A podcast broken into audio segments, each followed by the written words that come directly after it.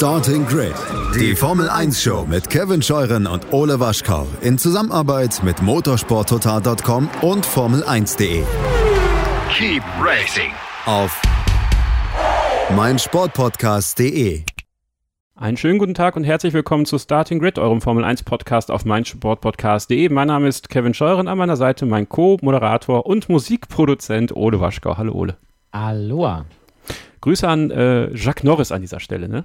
Jacques Norris. Jacques Norris. Norris. Entschuldigung. Wie der Norrisring. Wie der Norrisring, ja. Weil da äh, ist er aufgewachsen, Ja. der Jacques.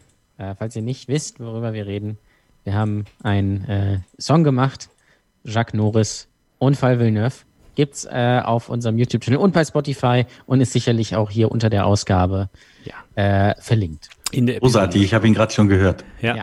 das ist wirklich, also wirklich großartig, Ole. Gratulation. Hast du gut gemacht. Danke, danke, danke. Mit danke. dabei, Ich nehme den Preis an. Mit dabei auch äh, unser Literaturkritiker, äh, unser, unser gutes Gewissen hier im Podcast, der Mensch, der uns gerade rückt, wenn wir mal daneben schlagen.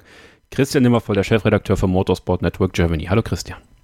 Also als moralische Instanz wurde ich schon sehr lange nicht mehr bewertet. Das letzte Mal kann ich mich erinnern, ähm, war das tatsächlich die Oma von einer Bekannten, die arbeitet nämlich bei uns im Supermarkt an der Fleischtheke. Also das ist die, die ursprüngliche Eigentümerin des Ladens und ich weiß noch, sie hat dann gesagt, irgendwann Astrid, das ist ihre Enkelin, äh, hat zu ihr gesagt, Oma, Kiffen ist gar nicht so schlimm. Und sie hat dann mich gefragt, ob ich das auch schlimm finde oder nicht, weil da war ich ihre moralische Instanz. Also ehrt mich, dass ihr mich so seht.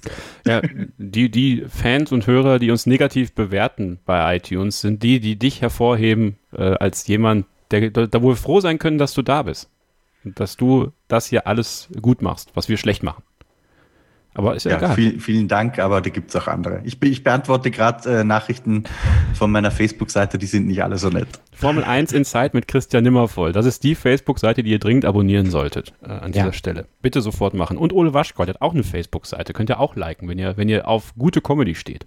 Ja, wobei geht dann lieber vielleicht eher auf Instagram, Ole, at Ole Waschkau oder Twitter. Okay. Weil Facebook, da, repo, äh, da äh, poste ich eigentlich nur die Sachen, die ich bei Instagram poste. Ach so. automatisch. Einfach verbunden, ja. Ich bin da, ich bin da nicht so modern wie ähm, Christian, der sagt Facebook 2020. Das ist eine gute Kombination. Ähm, aber sehr gerne Instagram. Gut, ähm, kommen wir zur aktuellen Ausgabe und zu den aktuellen Geschehnissen. Ähm, War was? Ja, Ist irgendwas passiert? Äh, Ich bring mich mal auf den neuesten Stand, was so am Wochenende so los war. ja, bevor wir zum Wochenende kommen, möchte ich eigentlich über was sprechen, was äh, heute passiert ist, beziehungsweise Ja. gestern. Ähm, und ich versuche das so ruhig wie möglich zu machen. Also ich habe mir geschworen, heute jetzt nicht irgendwie überbordend äh, emotional zu werden, sondern mir eine Tasse Tee gemacht. Ja, nachdem ich das äh, auch schon bei Twitter, at Kevin-Scheuren heute sehr viel kommentiert habe. Ähm, Nikita Mazepin. Ähm, wir haben es ja so ein bisschen im Nebensatz vor ein, zwei Ausgaben erwähnt, als klar wurde, dass er äh, bei Haas fahren wird. Letzte Woche müsste es gewesen sein. Wie viel darf sich ein Fahrer erlauben in seiner Karriere, um trotzdem noch ein Formel-1-Cockpit zu bekommen? Er hat ja eine illustre Geschichte an Fehltritten, die sowohl physischer Natur sind. Er hat ja mal Callum Eilert ein paar auf die Nuss gegeben. Und er hat einige Male auf Social Media selber die Stränge geschlagen. Er hat George Russell, ähm, man muss fast sagen, bedroht, obwohl das in der heutigen Zeit keine Drohung sein sollte, ihn zu outen. Ähm, ich habe ein Geheimnis, was manche als Coming Out nennen, äh, bezeichnen würden. Das hat er so geschrieben unter ein Video von George Russell, ich glaube, es war auf Twitch. Dann ähm, hat er mit Minderjährigen sehr interessanten Schriftverkehr gehabt, wo man auch fragen muss, okay, muss das sein, äh, in einer Position, in der er ist? Und dann hat er mal ähm, auf ein, ein, ein Posting eines, eines Fans, ähm, der aufgrund eines Kommentars rassistische Kommentare auf seiner Seite bekommen hat, geschrieben, ja, das ist halt die reale Welt, so ist es halt. Und dann eine russische Flagge dabei. Äh, Jetzt ist aber was Jetzt passiert. sein neuer Hit. Ja, ähm, ich habe es gesagt, sein neuer Film Marzipan im Kopf. Ähm, es gab ein, eine, eine Insta-Story auf seiner Seite, die auch mittlerweile gelöscht ist, logischerweise, wo er mit einem Kumpel, äh, der Kumpel fährt den Porsche, unterwegs ist und hinten sitzt eine Frau. Diese Frau ist etwas spärlich bekleidet und ähm, erst sieht man den, den, den, den Kumpel, der sich ein bisschen wegdreht, also so wirklich nicht in dem Video sein will. Und plötzlich ist die Hand von Nikita Mazepin äh, an den Brüsten dieser Frau. Und die Frau zeigt ihr den Mittelfinger, ja, sie steckt den Mittelfinger dann auch in den Mund. Also man kann es als äh, lüsternes äh, Lutschen des Fingers durchaus sehen. Aber trotzdem hat man nicht das Gefühl, dass die Frau sich gerade wohlfühlt, dass dieses Video gemacht wird und ähm, vielleicht auch zu dem Zeitpunkt gar nicht wusste, dass es auch veröffentlicht wird. Aber das Ganze ist natürlich nicht äh, ungesehen geblieben, wurde dann von vielen Leuten geteilt und äh, hat sich dann zu einem richtigen Schneeball entwickelt am heutigen Tag, am heutigen Mittwoch. Es gab eine Erklärung des Teams Haas, ähm, die das abscheulich fanden, was da passiert ist, die das nicht gutheißen und die das intern klären wollen. Dann gab es eine Entschuldigung von Nikita Mazepin. Von Nikita Mazepin gab es eine Entschuldigung an das Team und an sich selbst. An sich selbst, weil er den hohen Standards eines Formel-1-Fahrers nicht nachgekommen ist. Keine Entschuldigung bei der Frau, keine Einsicht darüber, dass das, was er da falsch gemacht hat, bei ihm angekommen ist. Dann gab es ein Insta-Story-Posting von dieser Frau, den Namen habe ich jetzt gerade vergessen, in dem sie geschrieben hat, äh, dass sie schon lange befreundet sind, dass das nur ein Spaß war, dass sie immer so sind. Nikita ist ein toller Mensch, äh, ein gerader Typ, äh, der macht sowas nicht, der würde ihnen nie wehtun. Und ähm, generell ist er, ist er der Beste. Und ähm, das war alles nur Spaß. Es war ein internal Joke, ein interner Spaß, den sie dann in der Story von ihm gepostet hat. Um ihn eins auszuwischen? Keine Ahnung. Jedenfalls haben dann findige äh, Instagrammer äh, wohl mal beobachtet, wie sich das Like-Verhalten zwischen den beiden so gezeigt hat. Und 20 Minuten bevor es dieses Posting gab, haben die beiden sich noch gar nicht ähm, gefolgt. Ob das jetzt so stimmt, das weiß man nicht, aber der Fakt, wenn es so wäre, ist schon auffällig. Und ich habe mir sehr viele Gedanken darüber gemacht, wie es auch ähm, in der Außendarstellung für die Formel 1 ist, nämlich ganz schön schlecht. Und das schließt eigentlich sehr viel mit ein. Ich weiß nicht, ob wir im Jahr 2020 äh, die Objektifizierung einer Frau im öffentlichen Umfeld von einer Person im öffentlichen Leben, also in gewisser Weise ein Promi, der im nächsten Jahr ein Cockpit in der weltweit bekanntesten Rennserie bekommt, tolerieren können und akzeptieren können. Wir können das im normalen Leben nicht tolerieren und akzeptieren. Sexuelle Belästigung, sexuelle Übergriffigkeit, wenn die Frau, aber auch der Mann, also es gibt, es gibt auch in die andere Richtung, aber in dem Fall ist es halt die Frau, ähm, so als Objekt gesehen wird. Ah ja, ist eine Freundin, da kann man mal an die Brüste gehen und das postet man dann im Internet und das ist schon okay. Ist ja nur ein Spaß. Ist es nicht. Und deswegen war ich sehr schockiert über das, was heute passiert ist, weil es auch keine Entwicklung bei Nikita Mazepin zeigt. Denn er hat schon eben diese vielen Fehltritte gemacht und setzt jetzt noch einen drauf, was im Kontext der aktuellen Diskussion in der Formel 1, nämlich die Steigerung von Diversität, von äh, Gleichbehandlung, Gleichberechtigung, der Integration der W-Series, äh, wo ich mich jetzt als Frau, die in der W-Series fährt und die im Rahmen der Formel 1 fahren wird bei acht Rennen, fragen würde, ob ich im selben Paddock rumlaufen möchte wie jemand, der es okay findet, einer Frau an die Brust zu fassen und äh, das dann im Internet zu teilen. Diese Einsicht nicht zu lesen von Nikita Mazepin macht mich ehrlich gesagt wütend, macht mich, also widert mich an. Es widert mich wirklich an, dass er nicht merkt, weswegen eigentlich die Leute so sauer sind.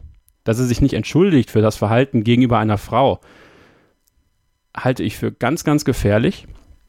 Und ich sehe die Formel 1 jetzt auch in der Bringschuld. Ich sehe natürlich das Team Haas in der Bringschuld. Ich weiß aber auch, das hat Christian mir im Vorgespräch natürlich auch nochmal äh, dargestellt, diese Erklärung, die das Team Haas abgegeben hat, war eigentlich nur eine Erklärung in Richtung Dimitri Marzipin. Papa Marzipan. Ja, Moment, Moment, Kevin, das, das möchte ich nicht unterstellen. Nein, ähm, aber, du hast ja aber das ist ein Eindruck, den man halt gewinnen kann. Genau, du, du, hast, du hast da vollkommen recht. Also ne, zu zeigen, okay, ähm, wir müssen das jetzt machen. Das fand ich nämlich einen sehr guten Satz von dir. Hätte es natürlich auch selber sagen können, aber ähm, in gewisser Weise ein Eingeständnis, dass sonst nichts passieren wird zwischen den Zeilen. Das heißt, Nikita Mazepin wird natürlich weiter Formel 1 fahren und es wird nichts passieren. Andererseits sehe ich die Formel 1 selber in der Bringschuld, sehe ich auch in gewisser Weise die FIA in der Bringschuld. Ähm, Hashtag We Race as One. Die Formel 1 wird an, diesem, an dieser Initiative gemessen, gemessen werden müssen. Und mit der Integration des großen Preises von Saudi-Arabien ist man den ersten Schritt gegangen, dass man ein bisschen entgegen äh, dieser Initiative handelt. Ich habe da oft drüber gesprochen, das muss ich jetzt nicht weiter aus, ähm, aber es ist ein Teil meiner Kritik auch an der Formel 1. Die Formel 1 integriert die W-Series. Die Formel 1 möchte auf Dauer auch eine Frau im Formel 1 Paddock haben. Die Formel 1 kann es sich aber meiner Meinung nach nicht leisten, nicht leisten, dass ein Fahrer mit so einer Historie, mit so einem Gepäck, was er mitbringt, in der Formel 1 fährt. Dazu kommt sein Verhalten auf der Strecke, was auch nicht von äh, Fairness und Sportsmanship geprägt ist, wie man bereits am Sonntag wieder sehen konnte. Er bekommt zwei Strafen in einem Rennen. Zwei Strafen in einem Rennen. Und wie er, ich glaube, es war Zunoda, ich weiß nicht genau, wer es war, auf jeden Fall, wen er an die Wand gedrückt hätte, fast völlig skrupellos, scheißegal. Es hätte ja passieren können. Ja, er hat nochmal zurückgezogen, aber trotzdem, diese Art und Weise, das hat nichts mit einem guten Sport, Sportsmann zu tun. Und deswegen würde ich mir eigentlich von der Formel 1 und von der FIA ein rigides Durchgreifen gegen Nikita Mazepin wünschen. Denn so einer hat in meiner Formel 1, so wie ich sie mir wünsche, nichts, aber auch wirklich gar nichts verloren. Und er wird es nicht lernen und es wird weitere Eskapaden geben. Und ich weiß, dass das Team Haas vom Geld von Dimitri Mazepin abhängig ist, aber ich würde mir ein starkes Zeichen wünschen. Der muss sich auch fragen, einen Mick Schumacher neben ihm sitzen zu haben. Sponsoren von Mick Schumacher, die auf dem Overall sind, die in einem Team mit dabei sind, ähm, wo ein tendenziell ich unterstelle ihm das jetzt einfach mal, frauenfeindlicher, homophober Fahrer neben ihm sitzt. Ob man das will, da sollte man sich sehr viele Gedanken drüber machen. Ich habe mir auch sehr viele Gedanken darüber gemacht und werde meine Schlüsse ziehen, sollte das Team Haas ähm, äh, tatsächlich ähm, Nikita Mazepin äh, weiter beschäftigen. Da muss ich gucken, ob ich persönlich das mit mir vereinbaren kann, über das Team Haas hier noch so zu sprechen. Ich würde gerne über Mick Schumacher sprechen, ja. Und vielleicht wird auch das Team Haas dann, ähm, werde ich das kaum umschiffen können, aber das können dann Ole und Christian übernehmen. Aber ich würde dann tatsächlich überlegen, ob, äh, ob ich das so will. Denn irgendwo muss ich persönlich meine Grenze ziehen. Und das war mir wichtig, das zu sagen. Das ist meine Meinung. Vielleicht hätte ich das vorher auch sagen sollen. Und ähm, ja, ich würde gerne Ole und Christian, wenn sie möchten, gerne einladen, dazu auch was zu sagen. Und äh, es kann anfangen, wer möchte. Ja, sehr gern. Ähm ich finde, ich finde grundsätzlich, also wenn es so ist, wie es auf diesem Video aussieht, ja, ähm, so wie du es ja auch gerade diskutiert hast, Kevin, oder, oder äh, kommentiert hast, muss man eigentlich dazu sagen, dann gibt's da überhaupt gar keine zwei Meinungen drüber, die man da haben kann. Ja, Das Einzige, was ich äh, vorbehaltlich noch äh, Nikita Mazepin at this stage zugute halten würde, ist, ähm, diese Freundin hat sich geäußert. Ja, jetzt äh, natürlich stinkt das ein bisschen danach, dass die vielleicht nicht komplett freiwillig die die Wahrheit da in diesem Posting schreibt. Aber wie du auch selbst gesagt hast, wir wissen das nicht. Ja, vielleicht war das auch tatsächlich ein sehr sehr sehr sehr merkwürdig anmutender Gag zwischen zwei uralten Freunden, die ein bisschen besoffen waren und Blödsinn gemacht haben. Das Gefährliche bei solchen Videoausschnitten oder auch bei Fotos ist halt, ähm, dass es aus dem Kontext gerissen immer nur ein Teil der Wahrheit eines solchen Abends oder eines Ereignisses irgendwie anzeigt. Ähm, das, also da besteht ein Restrisiko, sage ich mal, dass das, was man gesehen hat, vielleicht tatsächlich äh, einen falschen Eindruck erweckt. Ähm, und solange dieses Restrisiko da ist, ähm, muss man, glaube ich, sehr vorsichtig sein, jemanden in eine Ecke zu stellen. Weil wenn man jemanden zu Unrecht in so eine Ecke stellt, ist es auch äh, sehr, sehr schwierig.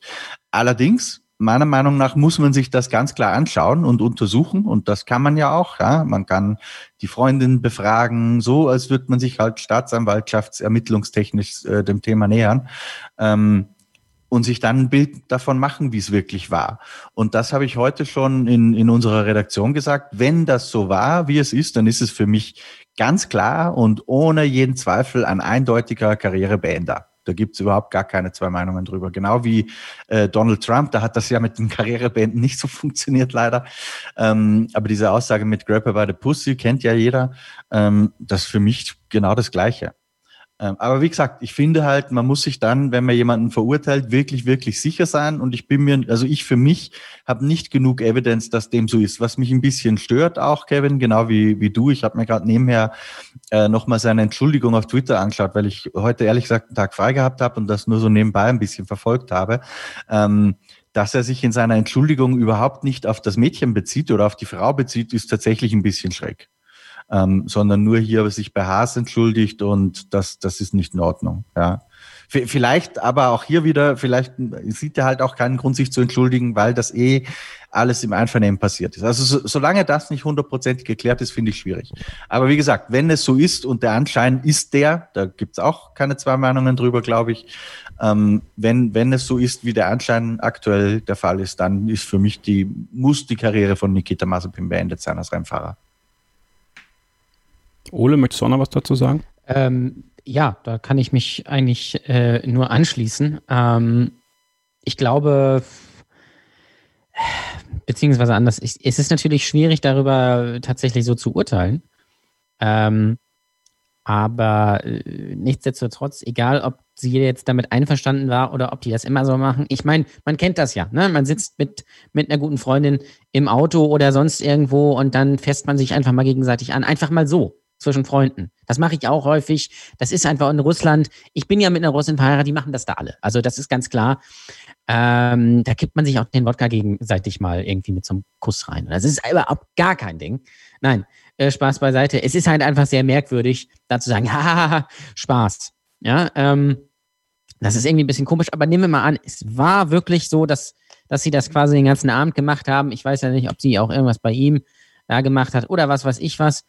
Ähm, es ist trotzdem einfach ein sehr, sehr schlechtes Signal nach außen hin.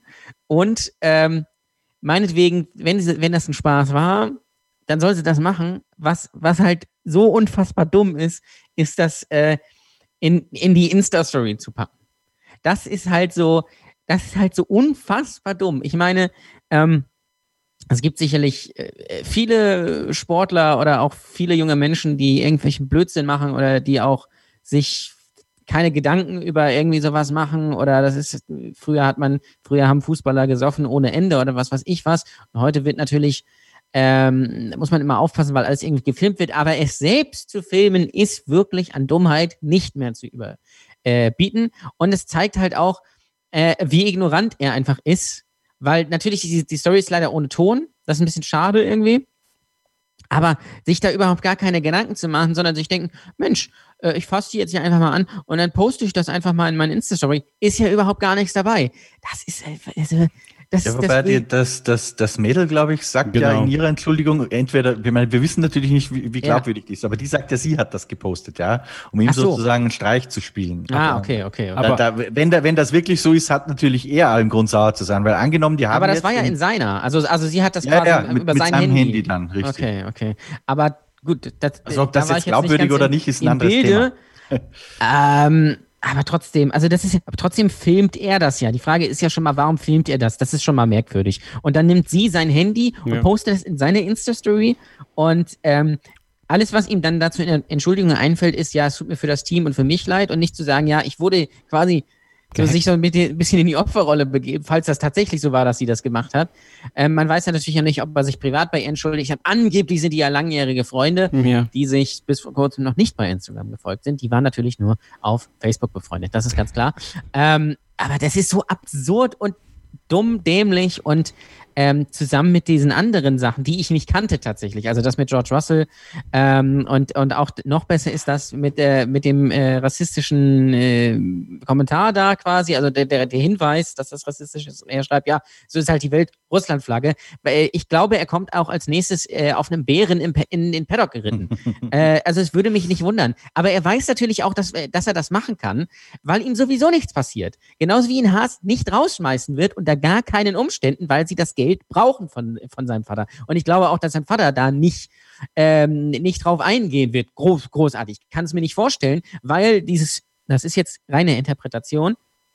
Aber wie gesagt, ich bin ja auch, ich kenne ja auch ein paar Russen, privat und ich kenne auch sehr klischeehafte Russen und ich glaube, der ist einfach so und merkt das auch einfach nicht. Äh, weil dieses Homophobe ist in, ist in Russland gang und gäbe. Ja, ähm, das ist für die einfach, mir hat es mal eine, eine, eine Russin gesagt, man darf zwar in äh, Russland homosexuell sein, da hat überhaupt gar keiner was gegen, aber man darf es nicht zeigen. Ja, also schön jeder für sich zu Hause. Ähm, und der, der ist, glaube ich, einfach, der lebt einfach, glaube ich, in seiner eigenen Welt. So. Und äh, ich glaube, dass er sich überhaupt gar keine Gedanken darüber gemacht hat. Ich weiß natürlich jetzt auch nicht, was da intern geregelt wurde mit Haas, ob er Strafe zahlen musste oder sowas, oder besser gesagt sein Vater, oder ich weiß es ja nicht. Es wird aber, Spoiler, überhaupt nichts passieren und es ist auch nächstes Jahr dann wieder vergessen, dann kommt wieder das nächste, aber ähm, ich möchte ihm jetzt das Talent nicht komplett absprechen. Mich würde es aber überraschen, wenn seine ähm, ähm, Formel 1 Karriere irgendwie zehn Jahre gehen würde oder so. Würde mich einfach sehr stark überraschen. Äh, oder wenn er wirklich, wirklich Erfolg hätte. Also, keine Ahnung, aber äh, das ist schon, das ist schon, äh, ja, weiß ich nicht. Ich weiß auch nicht, was die Nummer damit mit, mit Russell soll. Also, äh, auch ich weiß ja nicht, wann das war, aber oder das, oder vielleicht, das haben wir ja gelernt, äh, vielleicht ist Nikita Mazepin auch einfach eine Kunstfigur, die der Gesellschaft den Spiegel vorhält. Das kann alles sein. Äh, ich glaube, er ist einfach nur ein dummer Idiot. Was muss jetzt passieren? Das ist ja auch so eine Frage, die ganz eminent für das kommende Wochenende in Abu Dhabi zu stellen ist, und zwar Richtung der Journalisten, meiner Meinung nach. Ähm, ich würde mir ein vehementes Nachfragen der Journalisten wegen meiner bei jedem Fahrer, wie sie es finden, wenn sie das gesehen haben, wünschen. Und dann mal gucken und das auch gerne verbinden mit der Initiative We Race as One. Ich würde mir auch wünschen, dass man diese Frage an Menschen wie Ross Braun oder Chase Carey heranbringt. Wegen meiner auch Stefano Domenicali schon mal vorab. Ich habe das so ein bisschen ähm, überspitzt formuliert, dass ich mir von Journalisten sehr viel mehr Courage wünsche, als die Angst, Akkreditierung und Zugänge zu verlieren. Denn das Gefühl habe ich ganz häufig bei so Interviewsituationen äh, innerhalb eines Formel-1-Wochenendes. Und ähm, da würde ich mir einfach wünschen, dass da Nachfragen kommen, dass da Erklärungen auch aus der Nase gezogen werden und dass ähm, Fahrer, Teamoffizielle, wie auch immer geartet, Haltung zeigen. Denn ähm, ja, die Unschuldsvermutung gilt natürlich, aber es spricht nicht viel dafür, dass das, was Nikita Mazepin erzählt und was das Mädchen erzählt, genauso stimmt. Denn äh, so wie. Es wirkt alles schon so ein bisschen an den Haaren herbeigezogen und von ja. wegen, ja, wir machen, wir jetzt sagen das jetzt mal so, dann kriegen wir keinen Ärger. Ja, ja, aber, aber ich muss schon ein bisschen korrigierend jetzt hier eingreifen, weil die, die, dass die Unschuldsvermutung respektiert wird, solange du nicht das Gegenteil beweisen kannst, ist meiner Meinung nach auch im Journalismus extrem wichtig. Weil wenn, wenn das nicht gelten würde, äh, dann kann ich auf einen Schlag 20 äh, Geschichten, die wirklich explodieren, ja, ähm, bei uns auf motorsport.com morgen veröffentlichen. Aber die kannst du halt alle nicht beweisen. Wahrscheinlich, weil auch viele davon nicht stimmen, ein paar wahrscheinlich schon. Beim paar ist ein bisschen was dran. Man weiß ja, wie das so ist mit mit, mit Gerüchten und Dingen, die Leute erzählen und, und so weiter. Also das finde ich schon in, nicht nur in, im Journalismus, auch in einer Gesellschaft und in einem Rechtsstaat, dass die Unschuldsvermutung gilt. Auch für die bösesten vermuteten Bösewichter. Ja, das, das finde ich ist äh, eminent wichtig. Und das gilt genauso für Nikita Mazepin wie für den Erzengel Gabriel. Ja, aber trotzdem gibt es bei Nikita Mazepin ja belegbare Vorfälle aus der Vergangenheit, die man Absolut. ja. Absolut. Und die darf man ja auch kritisieren und das tust du ja auch gerade und ich auch. Ähm, das ist ja auch, auch völlig richtig. Aber wie gesagt, man, man, man muss halt auch versuchen, ähm, fair zu bleiben. Und ich würde jetzt nicht ähm, dem, dem Journalismus da Böses unterstellen. Ja, der hat äh, noch keinen einzigen Pressetermin gehabt seither. Es hat einfach keiner die Gelegenheit gehabt. Und ich wage mal zu bezweifeln, wenn man jetzt das Haas-Team kontaktiert und fragt, wir würden gern äh, mit Nikita reden über den Auftritt auf Instagram, den er hatte, glaube ich nicht, dass man ein Interview kriegen würde, ehrlich gesagt. Andere Frage, also Christian. Also, Warte mal, Entschuldigung. Wenn, mhm. wenn wir dann in diesem Kontext sprechen, ähm, warum hat keiner nachdem das Rennen in Saudi-Arabien feststand, mal einen Lewis Hamilton gefragt, wie er dazu steht, wenn er über Menschenrechte spricht. Ähm, Wurde er doch. Was hat er dazu gesagt? In Pressekonferenz, ähm, boah, müsste ich dir jetzt raussuchen, weiß ich nicht mehr ganz genau. Wurde er gefragt? Fand, er hat sich gut ge gemacht. Alle, fast alle wurden das gefragt, ja. Okay. Sogar in der Broadcast-Pressekonferenz. Die kann auch jeder bei Front TV anschauen. Ich weiß jetzt nicht mehr, welches Wochenende es war. Aber ich kann mich noch ah, erinnern, okay. Äh, mhm. dass ich mich so ein bisschen bei meinen Kollegen äh, beschwert habe, weil ich gesagt habe, so äh, hier 15 Fragen zu Saudi-Arabien, sehr geil, wir kriegen keinen vernünftigen Content, weil natürlich alle den gleichen Scheiß sagen. Aber Luis ist, finde ich, bei, bei diesen Themen ähm, immer einer der wenigen, die sich relativ klar rausstellen und auch Kante zeigen. Auch beim Thema Corona-Absage in Melbourne, wenn ihr euch zurückerinnert, war er der Einzige, der die Eier gehabt hat und gesagt hat, hier, Geld regiert die Welt bei uns. Ja, okay, ich, ich lese das es gerade. Ich schwierig. Ich würde es im Gegenteil sogar anders sehen. Unter 20, ähm, die sehr wenig Eier haben, was so viel, äh, was politische Themen und so weiter angeht, die vielleicht ein bisschen kontrovers sind, ist er der Einzige, der ein bisschen Mut hat. So ja. nehme ich ihn wahr. Ich korrigiere mich, ich lese es gerade, äh, dass er sich dazu geäußert hat. Äh, nehme das zurück, Entschuldigung, ne, ähm, an dieser Stelle. Ich meine, er, er, ist jetzt auch ein bisschen diplomatisch geblieben, ja, und hat, glaube ich, gesagt, er muss sich besser darüber informieren, was ich auch richtig finde. Ich finde es sehr, sehr schwierig, wenn Menschen über Themen und Dinge herfallen, wo sie nicht genau wissen, was eigentlich Sache ist. Ähm, das kann nicht Sinn der Sache sein, aber ich, ja, also wie gesagt, den Vorwurf den Leuten zu machen und dem Journalismus vor allem, dass das nicht gefragt wurde, ist einfach nicht korrekt. Ja, es stimmt, ist nicht korrekt, sehe ich ein. Ähm, ja, ich denke, jetzt haben wir dazu alles gesagt. Ihr könnt euch eure eigene Meinung bilden und, und die uns auch gerne kundtun, wenn ihr möchtet, in unseren Gruppen bei Facebook, bei Telegram, äh, gerne mit dem Hashtag StartingGridMSP oder StartingGridF1 bei Twitter. Und äh, machen wir jetzt eine kurze Pause und sprechen dann gleich über das, was letztes Wochenende passiert ist. Da gab es ja einige Helden, einige tragische Helden ja, und einige, die äh, ganz neu dabei waren und über die möchten wir gerne sprechen. Hier bei Starting Grid, dem Formel 1 Podcast auf meinsportpodcast.de. Bleibt dran. Schatz, ich bin neu verliebt. Was? Da drüben. Das ist er. Aber das ist ein Auto. Ja, eben. Mit ihm habe ich alles richtig gemacht. Wunschauto einfach kaufen, verkaufen oder leasen. Bei Autoscout24. Alles richtig gemacht. Vernimmt sich, was man will, dann wilde Gerüchte entstanden. Fast nichts davon stimmt. Tatort. Sport.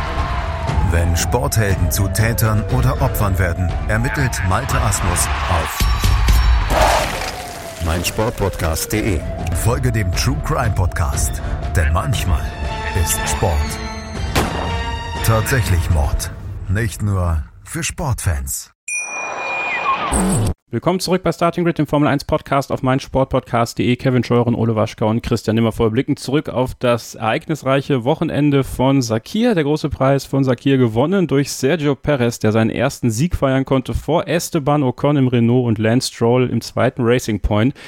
Ich glaube, mit diesem Treppchen hat keiner gerechnet und unter normalen Umständen wäre der Sieger höchstwahrscheinlich George Russell gewesen ein Debüt im Mercedes nach Mars, muss man sagen. Ähm, die freien Trainingssessions, beide äh, vor Valtteri Bottas gelandet, richtig gut gefahren am Qualifying-Tag. Hat er ein bisschen Probleme gehabt, äh, da war Bottas vor und im Rennen hat er Bottas, ja, finde ich, ordentlich den Schneid abgekauft. Ähm, zumindest bevor Mercedes wahrscheinlich den größten Fuck-up seit Mercedes-Gedenken im Grunde genommen in der Formel 1 gemacht hat. Ähm, bittere Geschichte natürlich für ihn. Er war sehr enttäuscht. Äh, also das war, es ist auch schön, junge Fahrer, die so viel Emotionen haben, die das nicht mal eben so wegstecken, sondern das auch zeigen, äh, wenn sie enttäuscht und traurig sind. Aber ich finde, ähm, Ole, er kann eigentlich, und ich glaube, das ist er im Nachhinein auch, sehr, sehr stolz auf sein Wochenende zurückblicken. Ja, absolut. Also ähm, das war natürlich ähm, extrem schade und natürlich auch enttäuschend für ihn, weil er hätte das Rennen natürlich gewonnen. Ähm, er hätte natürlich auch noch Sergio Perez ähm, überholt, das, das, das ist klar, aber es hat halt eben nicht sollen sein. Trotzdem hat er natürlich der Welt gezeigt, dass er es kann. Ja? Ähm, das wusste man im, zum Teil natürlich auch schon vorher. Aber ähm, das war natürlich ja, eine bemerkenswerte Leistung schon ab dem ersten Training. Ähm, jetzt äh, ist das nicht auch nicht wahnsinnig überraschend, wenn er mal, wenn man sich mal anguckt, dass er die Formel 3 und die Formel 2 im ersten Anlauf gewonnen hat und auch schon über 30 Grand Prix gefahren hat und regelmäßig seinen Teamkollegen schlä äh, schlägt. Ähm, und auch dieses Jahr das ein oder andere Mal in Q2 war. Ähm, also Autofahren kann der. Ähm, aber, äh, und das ist ja auch ein selbstbewusster, intelligenter Typ. Aber es ist ja trotzdem, er hat natürlich seinen sein, sein Stempel aufgedrückt. Es ist halt so, ein, so, ein, so eine Fahrt gewesen, wie eben ähm, Schumacher damals in, ähm, in Spa oder äh, auch ähm, Häkkinen 93 äh, in Portugal, wo er äh, Senna ja äh, geschlagen hat im Qualifying. Stell dir mal, stell dir mal vor, äh, wenn es damals Social Media gegeben hätte, unfassbar, da hätten wahrscheinlich auch alle gesagt, äh, die Titel von alten Sender sind natürlich überhaupt nichts wert. Das ist natürlich Blödsinn. Ähm, und nee, von daher auch dieses Überholmanöver gegen Bottas, was so ein bisschen Montoya-Schumacher-Vibes hatte von Brasilien 2001, hat gezeigt, dass da ein ganz großer auf dem Weg ist, nach oben, ein Talent wie eben auch Verstappen und Leclerc, was immer so ein bisschen immer rund, unterm Radar war. Und jetzt ist es halt auf dem Radar. Ähm, und ich glaube sogar, es ist äh, am Ende sogar besser, dass er nicht gewonnen hat. Ja. Ähm, einfach für die, für die Erzählung, für die Story und ähm, hätte er gewonnen, wäre das jetzt natürlich ein äh, wahrscheinlich auch ein großer Druck, das zu wiederholen und so weiter und so fort. Wäre natürlich eine irre Geschichte, aber ähm, er sitzt natürlich nächstes Jahr wieder im Williams und das sieht dann vielleicht auch gar nicht so gut aus.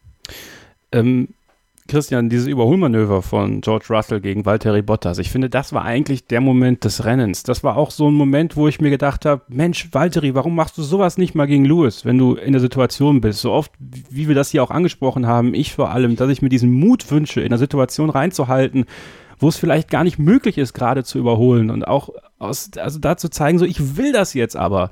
Und nach außen hin wirkt es bei Valtteri Bottas ganz häufig, jetzt noch viel mehr, so ein bisschen traurig, so ein bisschen lethargisch, aber ganz häufig in den Jahren zuvor, als er Lewis Hamilton schlagen wollte und auch wirklich bissig gewirkt hat, eben dann in diesen Momenten, wo es mal drauf ankam, dem Ganzen noch seinen Stempel aufzudrücken. Und ich glaube deswegen, also ganz besonders deswegen, sind so viele natürlich jetzt auf diesen Zug aufgesprungen. Ah, Russell muss 2021 im Mercedes sitzen, Bottas, da sollte man Möglichkeiten finden, den Vertrag rückgängig zu machen oder irgendwie einen Tausch mit Williams zu machen.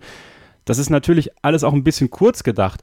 Aber genau dieser Moment, Christian, ich finde, der hat wirklich gezeigt, dass, ähm, dass da mit George Russell jemand kommt, der auch bereit ist, über Grenzen ein Stück weit auch hinauszugehen. Und das hat mir sehr imponiert. Ja, das sehe ich ganz ähnlich, Kevin. Ähm, man muss natürlich, wenn man die ganze Wahrheit dieses Überholmanövers erzählt, auch dazu sagen, dass Valtteri Bottas natürlich die viel älteren und schlechteren Reifen hatte. Das, das heißt, da war ein riesiger Vorteil da. Das relativiert es ein bisschen. Ja. Aber was es für mich äh, beeindruckend macht wiederum ist, dass das Schlimmste, was er hätte anstellen können, ist in irgendeiner Form Bottas ein, eine Flügelplatte runterzufahren, ja, eine Berührung zu haben, im schlimmsten Fall vielleicht sogar beide Autos rauszunehmen. Ich glaube, das muss das Höllenszenario gewesen sein für ihn.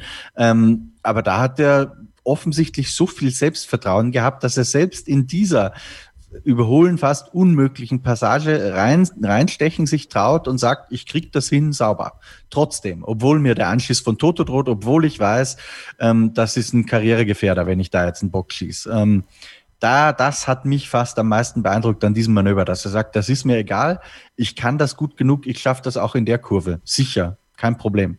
Und äh, perfekt umgesetzt, also sehr beeindruckend. Wie, wie ich sagen muss, dass er generell mich am meisten äh, beeindruckt hat, mit seiner Ruhe und Gelassenheit. Mhm. Äh, abgesehen jetzt mal ab dem Moment, wo es dann schieflaufen am Finger, da kann man nicht mehr sagen, dass er ruhig und gelassen war, aber das ganze Wochenende davor, auch im Rennen, wie cool der eigentlich war, wie er Instruktionen befolgt hat. Ähm, sehr bezeichnend zum Beispiel auch während dieser Safety-Car-Phase, kurz vor dem Boxenstopp, wo er sehr, sehr spät den Befehl bekommen hat, äh, reinzufahren und, und selbst sich geistesgegenwärtig erkundigt hat danach. Ja? Also es kam der Befehl Safety-Car ähm, und dann fragt er selbst nach, Pitt, also kommen wir in die Box rein. Das zeigt schon, dass da jemand ist, der geistige Kapazitäten auch nebenher hat. Und das ist ja das, was unter anderem auch Michael Schumacher halt ausgezeichnet hat. Dass da, wo andere schon mit dem Autofahren beschäftigt waren, er noch auf die Videowall geguckt hat und irgendwo sich eine Linie beim Gegner abgeschaut hat, so ungefähr. Ja, vielleicht ein bisschen überspitzt gesagt. Aber das habe ich so ein bisschen auch bei George Russell jetzt gesehen. Und das ist das, was, glaube ich, ein wenig die Spreu vom Weizen trennt. Weil ganz einfach nur schnell Autofahren, das können, glaube ich, viele. Natürlich kamen auch die Kommentare, die gesagt haben, ja, im Auto von Lewis Hamilton gewinnt jeder und haben dann dementsprechend auch ein Stück weit die Leistung von Hamilton versucht ähm, niederzuschmettern. Ähm, wie zulässig, Ole, ist deiner Meinung nach überhaupt dieser Vergleich zu sagen, im Mercedes gewinnt ja jeder. Also ich persönlich bin immer noch der Meinung, dass das nicht der Fall ist, dass äh, es durchaus jemanden Guten braucht, diesen Mercedes ans Limit ranzuführen und dass es eben nicht jeder schafft. Und das ist halt für mich auch der Fall bei Valtteri Bottas. Der, da kann man, glaube ich, am Ende festhalten, der Mercedes ist besser als Bottas. Hamilton ist besser als der Mercedes und höchstwahrscheinlich auch George Russell. Also, wie siehst du das mit diesem Vergleich, der da aufgemacht wurde? Ja, das ist absoluter Schwachsinn.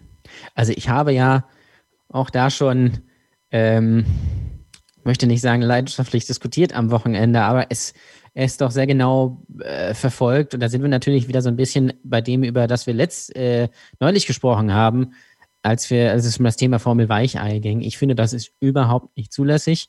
Und es ist eben einfach ein äh, sich selbst das Ganze irgendwie schönreden und herlügen, dass man sagen kann, ja, guck mal, der Hamilton, der ist ja nicht so gut. Ich finde das, äh, ich finde das sehr interessant, dass ähm, wenn man fragen würde, wie man die Leistung von zum Beispiel Jackie Stewart oder Jim Clark oder äh, natürlich unser Michael oder auch von Ayrton Senna oder Sebastian Vettel oder äh, Alain Prost und so weiter oder Niki Lauda bewerten würde, da würde niemand auch nur ansatzweise sagen, ja klar, das ist aber auch logisch, dass der gewinnt, der sitzt ja im besten Auto. Bei Hamilton, da ist es natürlich nur das Auto. Das ist ganz klar. Und das finde ich halt ähm, sehr schade und ich glaube, das stimmt auch einfach nicht. Ich glaube zwar, dass jeder theoretisch im Mercedes gewinnen kann, aber nicht jeder gewinnt eben im Mercedes, wie man ja an Valtteri Bottas regelmäßig sieht. Ähm, wie man aber zum Beispiel dann auch wieder bei Nico Rosberg gesehen hat, ähm, der ja dann auch verdient Weltmeister geworden ist, der konnte Hamilton dann doch Paroli bieten. Ähm, aber ich glaube, dass Hamilton einfach eben so gut ist, dass der ähm, nicht nur dieses Auto schnell bewegen kann, sondern auch einfach nochmal die zwei Zehntel schneller ist und dann eben dann auch gewinnt, wenn er eigentlich nicht gewinnen kann. Und das ist der groß, das ist die große Stärke von Lewis Hamilton. Er macht keine Fehler. Ähm, also das kann man an einer Hand abzählen, die Fehler in, in, den, letzten, in den letzten Jahren. Und der holt einfach eben das nochmal ein bisschen mehr raus, zum Beispiel wie diese Pole-Runde damals in Singapur oder jetzt in der Türkei. Und der, der bleibt auch einfach die ganze Zeit ruhig. Der weiß auch einfach ganz genau, was er machen muss. Und genau deshalb, genau deshalb ist er ähm, äh, äh so oft Weltmeister geworden und auch äh, hat auch so viele Grand Prix gewonnen. Es würde natürlich zweifelsohne wahrscheinlich mit äh, George Russell äh, mit dem Terrier äh, ein wenig äh, schwieriger werden. Ich glaube aber auch, dass sich da Lewis Hamilton durchsetzen würde. Ähm, es wäre wahrscheinlich enger als mit Bottas. Und ja, klar, dieses Jahr ist es auch zum Teil das Auto, ähm, was viel besser ist als alle anderen. Ähm, aber trotzdem muss man natürlich dann auch erstmal in dieser Saison äh, wieder über zehn äh, Grand Prix gewinnen.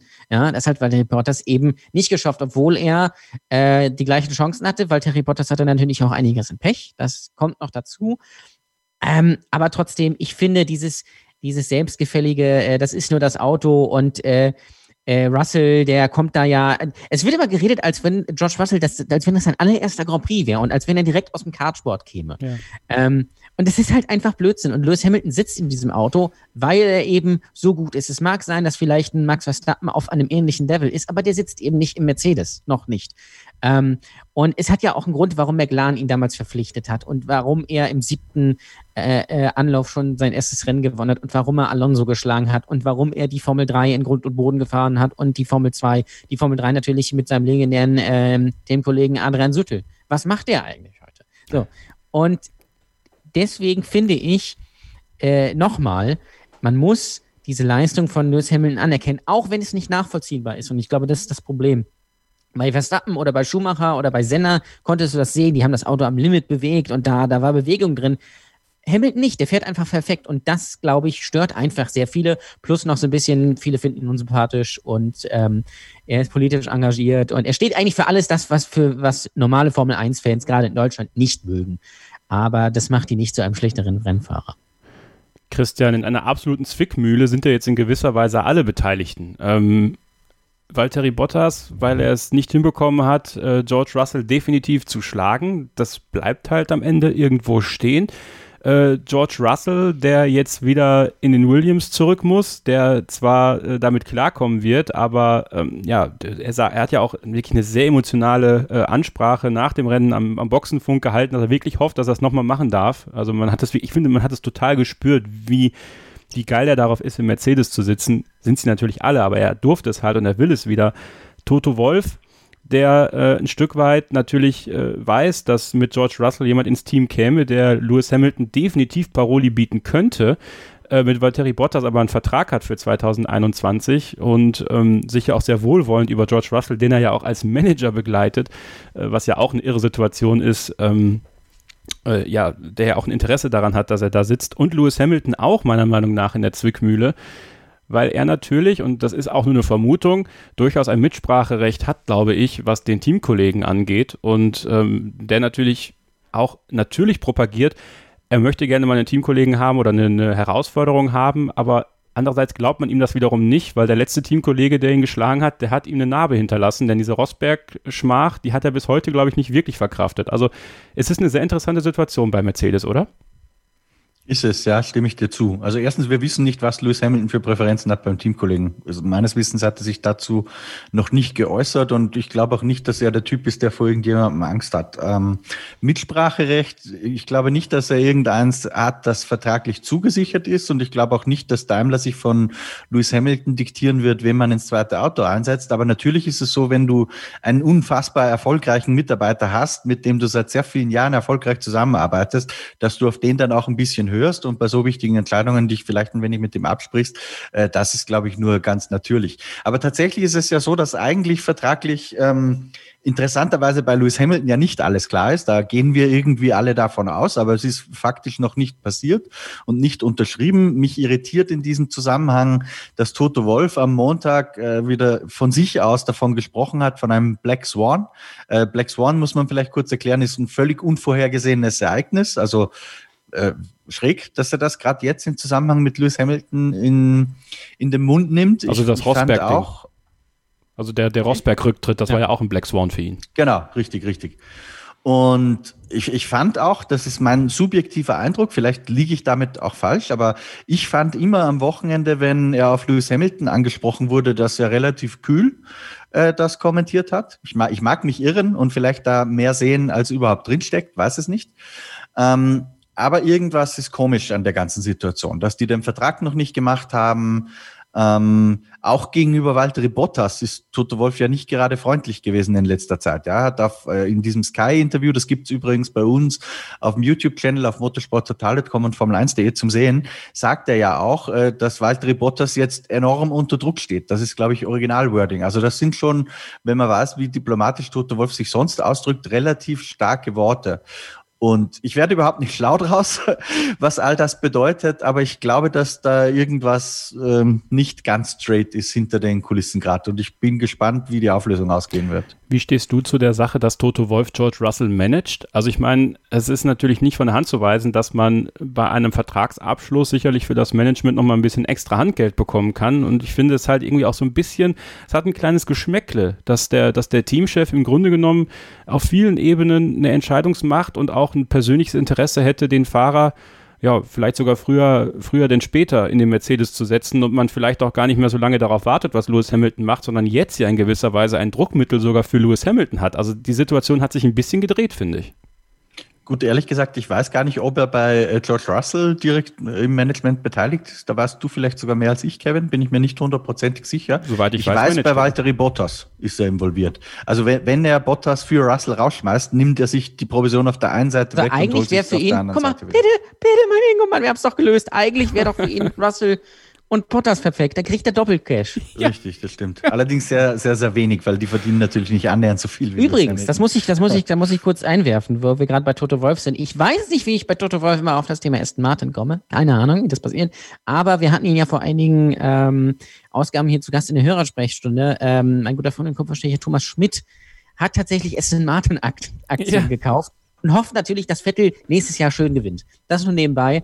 Ähm, ja, also aber da, da, das würde ich nicht in Zusammenhang mit den Aston Martin Aktien bringen, weil, weiß. wie gesagt, das Rennteam ja, ja. ja, gar nichts mit diesen Aktien zu tun hat. Aber er hofft es trotzdem.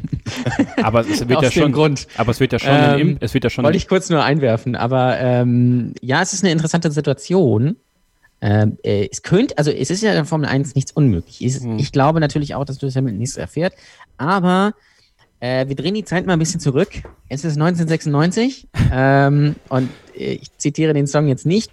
Da wurde ein gewisser Weltmeister von Williams einfach mal so entlassen und fuhr dann nächstes Jahr bei Arrows. Mhm. Also ähm, äh, äh, wirklich Wunder würde es mich nicht. Vielleicht liegt das Problem auch ein bisschen bei Lewis, weil vielleicht weiß Lewis nicht so ganz, ob er, ob er weitermachen soll oder nicht.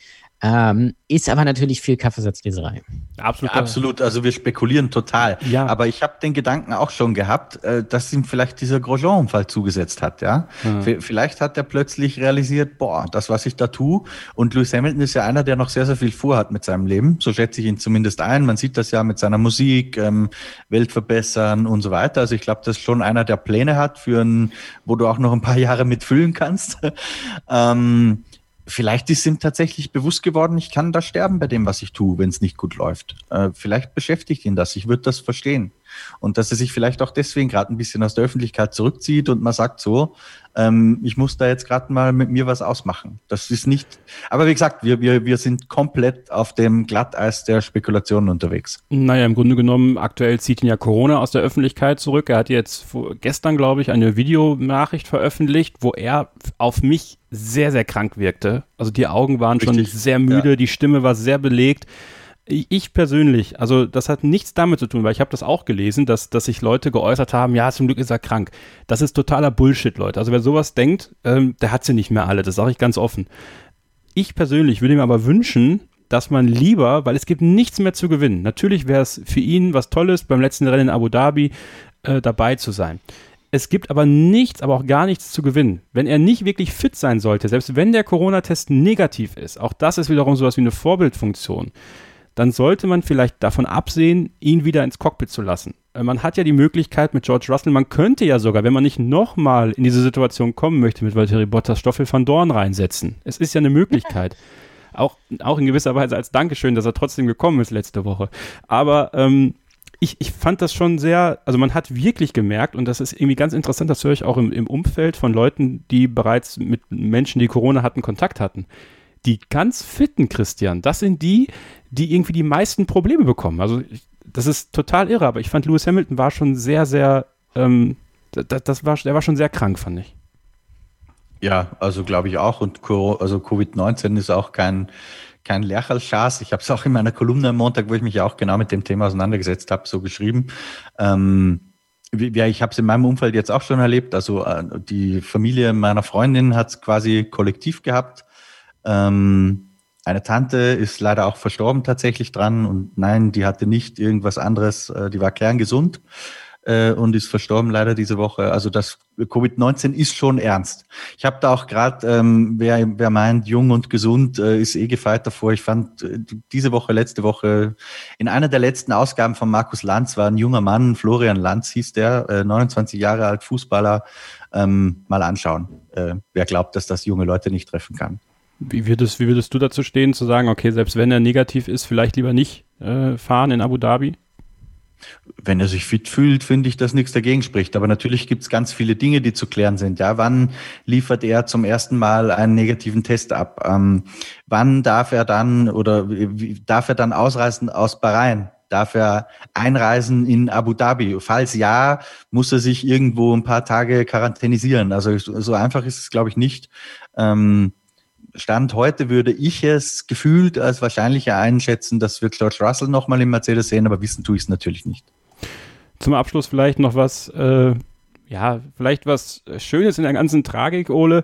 Es ist gut zu sehen, dass das Team Mercedes dann doch menschlich ist äh, und nicht alles immer glatt geht. Ne? Also dieser Boxenstopp, so chaotisch wie er war, mit der Strafe, die es danach gab, die Geldstrafe für Mercedes für den falschen Reifensatz, ich finde, es zeigt, hey, es kann noch mal was schiefgehen und ähm, ja, spricht sogar fast ein Stück weit für Mercedes. Chaos, Chaos bei Mercedes, das gibt's ja nicht, Marc. Ähm, ja, definitiv. Äh, da haben natürlich jetzt auch dann schon wieder einige geschrieben, das haben die natürlich mit Absicht gemacht, dass, dass damit George Russell nicht gewinnt. Ich weiß nicht, äh, ob ihr irgendwie taub seid und deswegen den Schuss nicht gehört habt. Äh, das ist natürlich Unsinn weil selbst ein Team wie Mercedes macht natürlich Fehler. Sie machen sie halt selten. Da sind wir wieder beim Thema Perfektionismus. Deswegen zweifelt man an, dass es ja nicht sein kann, aber es kann dann eben schon sein. Und ähm, wenn bei Mercedes mal was schief geht, dann geht ja auch richtig was schief. Ähm, Stichwort ähm, Hockenheim 2019. Und ja, letzt, aber wenn man mal ehrlich ist, letztendlich hätte das George Russell ja gar nicht um den Sieg gebracht, sondern das war ja dann äh, der Platten, dann ein wenig später. Äh, George Russell lag da und auch Valtteri Bottas, ähm, der ja dann auch in so gewisser Weise der Leidtragende war, weil er da auch rumstand, wie bestellt und nicht abgeholt und dann ja mit alten Reifen unterwegs war. Ähm, äh, die waren ja dann die Leidtragenden. Und ähm, ja, aber ich fand das interessant zu sehen. Äh, letztendlich war es ja für das Rennen sogar gut, weil bis dahin war es ja eine komplette Mercedes-Dominanzfahrt. Die waren ja 30 Sekunden vor allen anderen, ähm, wo man dann mal wieder sehr schön gesehen hat, wie gut das Auto dann eben dann ist. Ähm, äh, bei Valtteri Bottas, da muss, da, da, da, da, auch wenn wir da gerade schon drüber gesprochen haben, muss ich nochmal kurz so ein bisschen Partei für ihn ergreifen, auch wenn das vielleicht nicht so gut aussah für ihn. Er war natürlich im Qualifying trotzdem immer noch schneller und er war natürlich immer innerhalb von zwei Sekunden ähm, von äh, äh George Russell. Das ist bei Lewis Hamilton nicht so und er ist ja zwischenzeitlich dann auch nochmal rangekommen. Und ähm, geschlagen hätte er ihn wahrscheinlich nicht.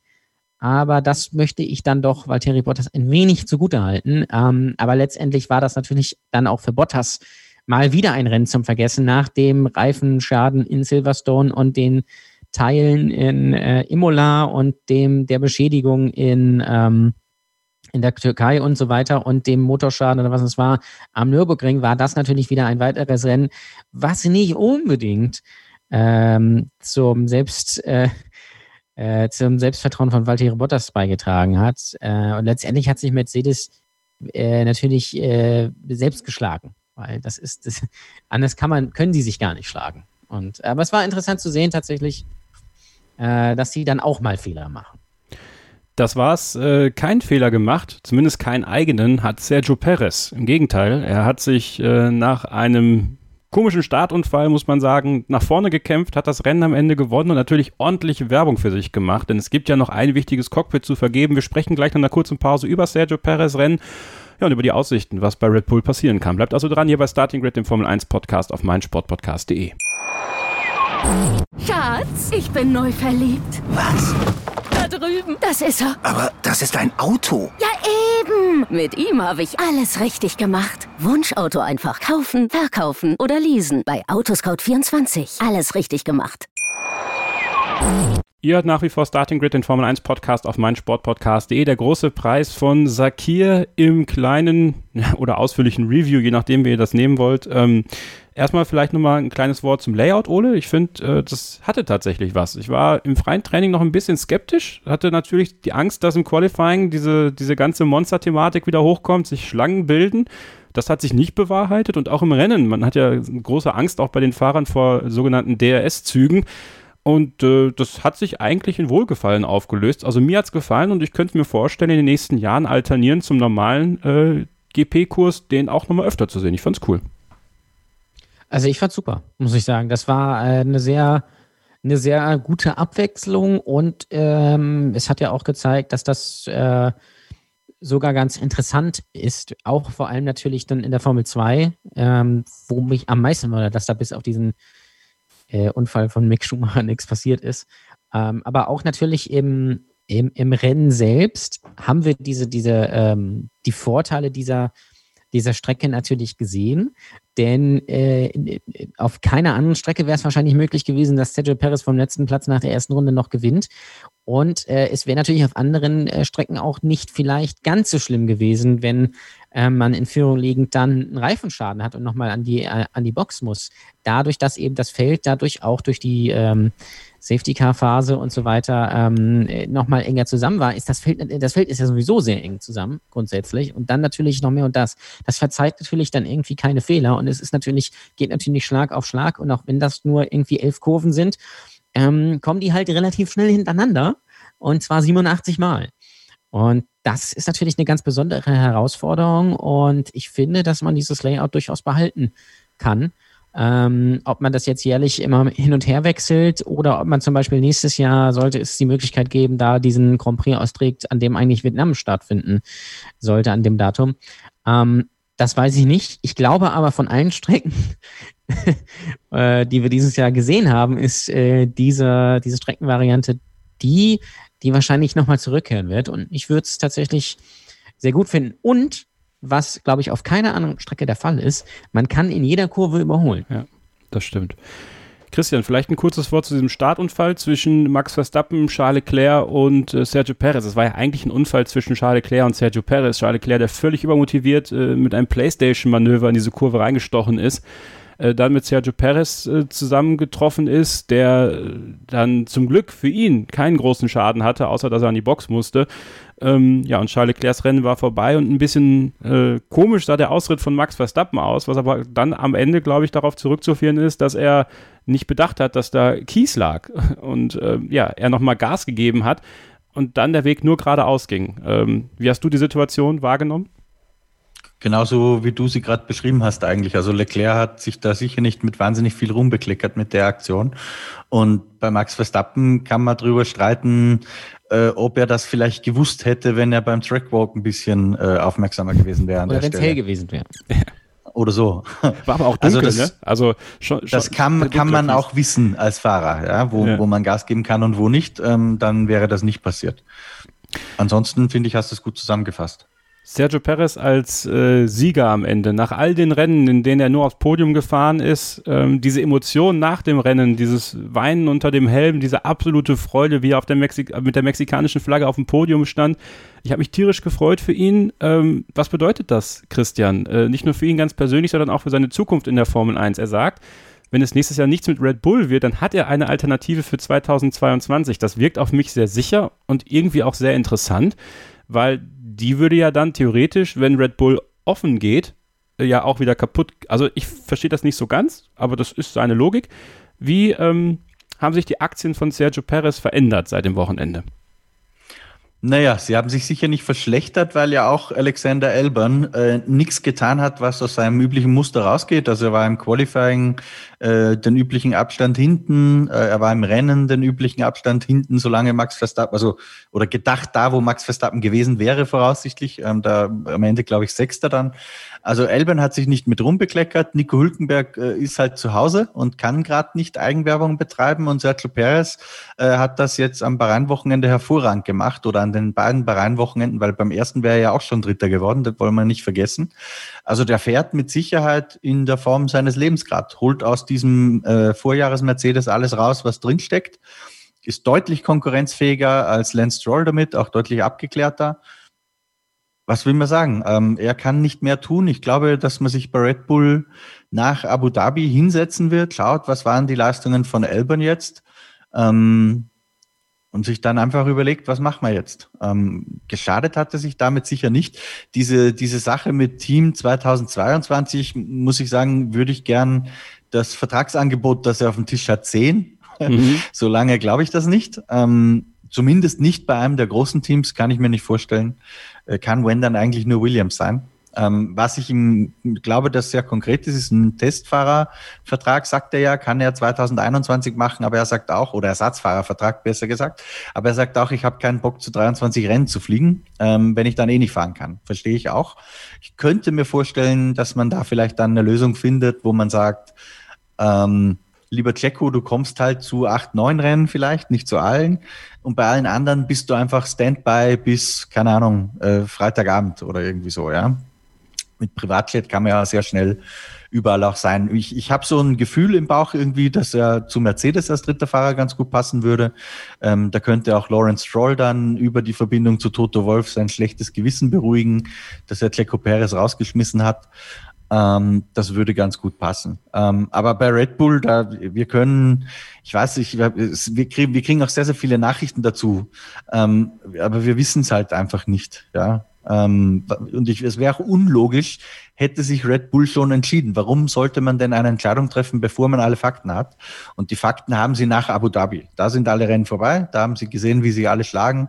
Ähm, Sergio Perez mit Sicherheit gerade Werbung für sich betrieben, weil was man ja nicht vergessen darf, ähm, der Kerl bringt auch noch ein bisschen Geld mit wahrscheinlich. Das, das, also ein Fahrer, wo, der so schnell ist und so zuverlässig und vielleicht auch noch äh, Geld einbringen kann ins Team, kann nicht schaden. Ich Das, was mich wieder ein bisschen stören würde, das ist das Einzige vielleicht noch, ähm, wäre, dass man jemanden mit Mercedes-Wissen ausgerechnet zu Red Bull gehen lässt. Das ist das Einzige, was nicht so ganz zusammenpasst. Aber das wäre in dem Fall, äh, ist, glaube ich, Checo Perez äh, Lust, Lawrence Stroll gegenüber Loyalität an den Tag zu legen, auch eher begrenzt, kann ich mir vorstellen. deswegen werfe ich mal eine Theorie in den Raum, Ole. Ich bin gespannt, was du davon hältst. Sergio Perez, so er denn nicht bei Red Bull unterkommt, unterschreibt einen Ersatzfahrervertrag bei Ferrari für 2021, weil die haben keinen signifikant guten Ersatzfahrer und wird 2022 bei Sauber äh, unterkommen, da wo es einst anfing. Ist keine allzu schlechte äh, Variante, muss ich sagen. Also macht Sinn. Er war ja, glaube ich, auch, lass mich lügen, Ferrari Junior mal. Mhm. Oder täusche ich Ja, mich? war, Ja, ne? Ja, ja, ja. Ja, genau. Also würde das ja, würde das ja gut ins Bild passen. Und Sauber ist natürlich auch äh, das Team, wo er angefangen hat. Da wäre er wahrscheinlich auch besser aufgehoben als bei Haas oder auch bei Williams wenn ja Williams einen Sprung gemacht hat, aber glaube, Sauber ist eigentlich immer für Fahrer eine sichere Bank, das äh, SC Freiburg der Formel 1 Teams. Und ähm, von daher wäre das, wäre das eine schöne Sache. Kann ich mir gut vorstellen. Auch natürlich, wenn man mit Ferrari irgendwie angebandelt ist, ist nicht auch immer so schlecht.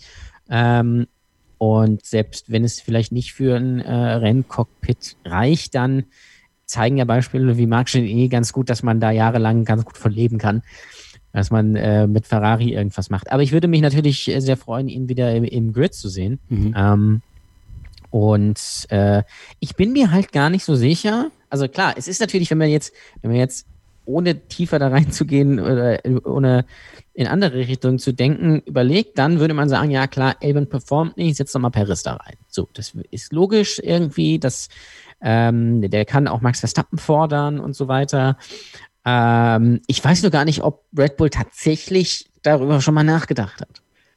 Also, ich kenne die Leute ja nicht persönlich. Aber ich kann mir vorstellen, dass sie gesagt haben, ja gut, da ist halt der Paris.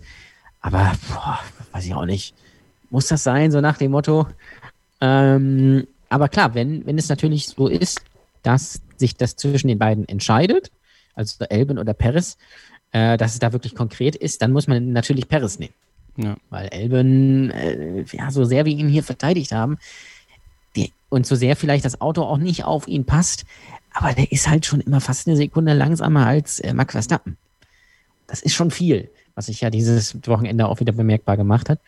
Ähm, und ähm, ja, mal gucken. Was ich interessant finde, das passiert jetzt hier gerade, auch wenn wir drüber reden, und das ist auch sonst äh, am Wochenende passiert, auch wenn Sergio Perez dieses Rennen gewonnen hat, war halt überhaupt gar nicht das Thema, was ich sehr schade finde, weil das ist eigentlich viel die, die noch größere Geschichte als das mit George Russell. Ähm, dass, dass, dass der nach 190 Rennen sein, sein erstes Rennen gewinnt und diese Jahr, dieses Jahr eine fantastische Saison fährt. Ähm, der, der, der, nur der ähm, Ausfall äh, letztes Wochenende hat ihn ja äh, daran gehindert, ähm, in jedem Rennen in die Punkte zu fahren und natürlich die, die Covid-19-Erkrankung. Ähm, und das ist einfach unfassbar. Äh, auch mal, wenn man sich dann mal die Historie anguckt, was das für ein unglaublich guter Fahrer ist schon alleine bei Sauber, ich weiß noch, in, in Monza 2012, da ist er mir das erste Mal so richtig aufgefallen, weil er da durchs halbe Feld gejagt ist und dann, glaube ich, Zweiter geworden ist hinter äh, Hamilton. Und ähm, das ist absolut verdient. Und ich glaube auch nach dieser Saison die logische Konsequenz, dass Sergio Perez ähm, dieses Rennen gewinnt. Nach 50 Jahren endlich mal wieder äh, ein Mexikaner, der ein Rennen gewinnt. Ich finde es eine absolut fantastische, fantastische Geschichte. Und wenn es jemand verdient hat, dann natürlich äh, Sergio Perez. Und ich sage mal so, selbst wenn er nach diesem Jahr nicht mehr antritt in der Formel 1, hat er das auf jeden Fall geschafft und kann, glaube ich, seine Formel 1-Karriere dann, sollte es so kommen, was ich nicht hoffe, zu äh, ad acta legen. Ja? Ähm, und das finde ich, finde ich eine schöne Geschichte. Auch Esteban Ocon auf Platz zwei, gar nicht drüber gesprochen, vollkommen ins Raster gefallen der medialen Berichterstattung. Aber das ist auch eine fantastische Leistung im Rennen gewesen. Und auch von Sergio Perez war das, es war, glaube ich, nicht sein bestes Rennen, aber eins seiner besten.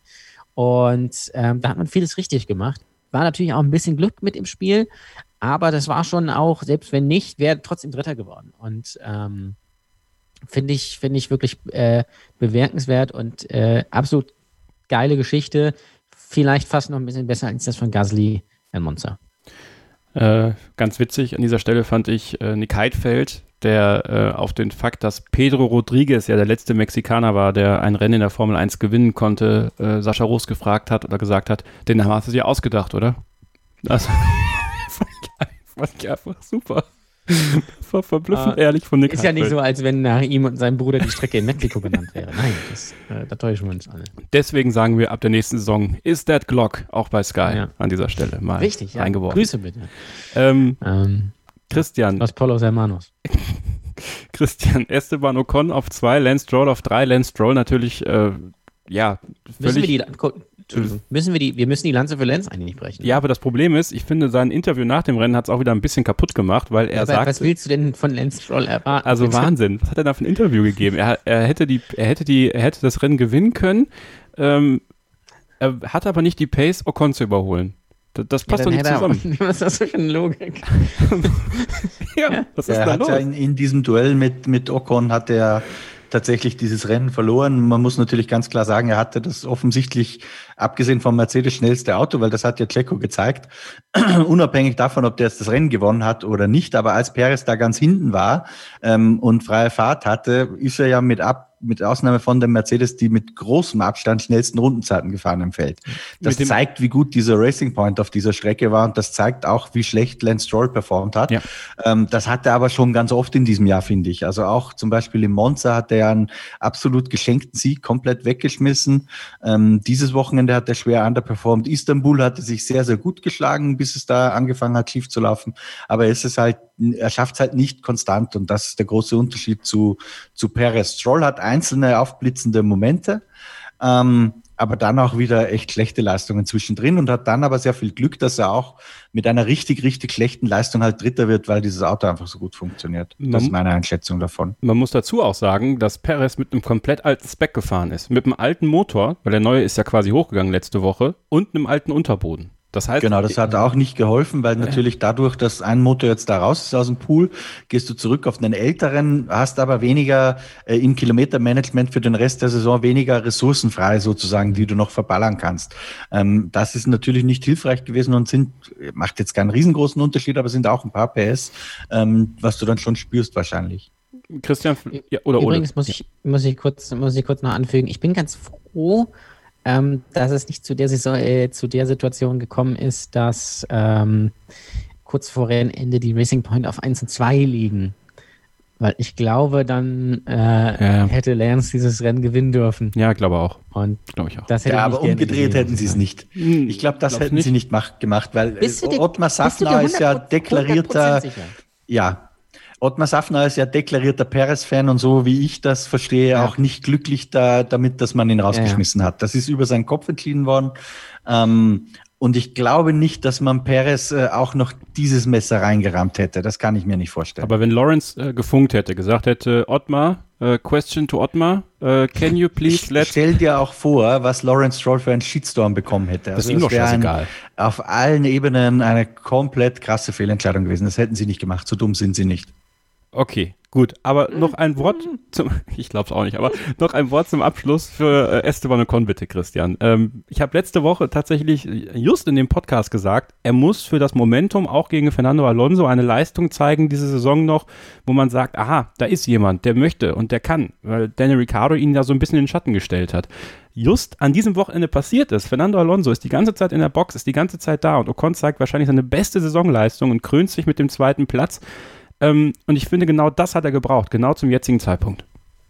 Ja, vom Timing her war das natürlich extrem wichtig für ihn. Ich glaube auch für seine eigene Moral. Ich habe vom, vom Rennen ehrlich gesagt ein bisschen zu wenig gesehen von ihm, als dass ich mir jetzt hier kompetent anmaßen würde, das zu bewerten. Aber unabhängig davon glaube ich schon, dass oft so ein Erfolgserlebnis einfach auch eine Initialzündung sein kann. Und den Schwung muss er jetzt mit Sicherheit mitnehmen, weil bisher äh, war es dann doch ein bisschen zu wenig im Vergleich mit Ricciardo. Vielleicht hat er jetzt gerade noch äh, wie gesagt, zum sehr guten Zeitpunkt die Kurve gekratzt und kann jetzt nochmal Abu Dhabi gleich nachlegen. Vielleicht Ricciardo im Qualifying auch mal schlagen. Das, das wäre sehr, sehr, viel, sehr, sehr wichtig für ihn, glaube ich.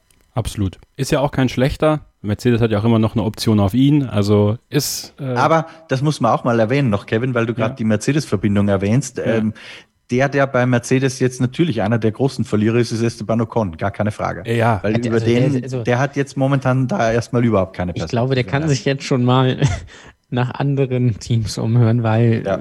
Äh, ich, ich bin mir ziemlich sicher, dass 2022 auf jeden Fall äh, George Russell im Mercedes sitzen wird. Wahrscheinlich anstelle von Valtteri Bottas. Bei, bei Bottas kann ich mir sehr gut vorstellen, dass man sagt, Valtteri, das war das war alles ganz toll, was du hier für uns geleistet hast.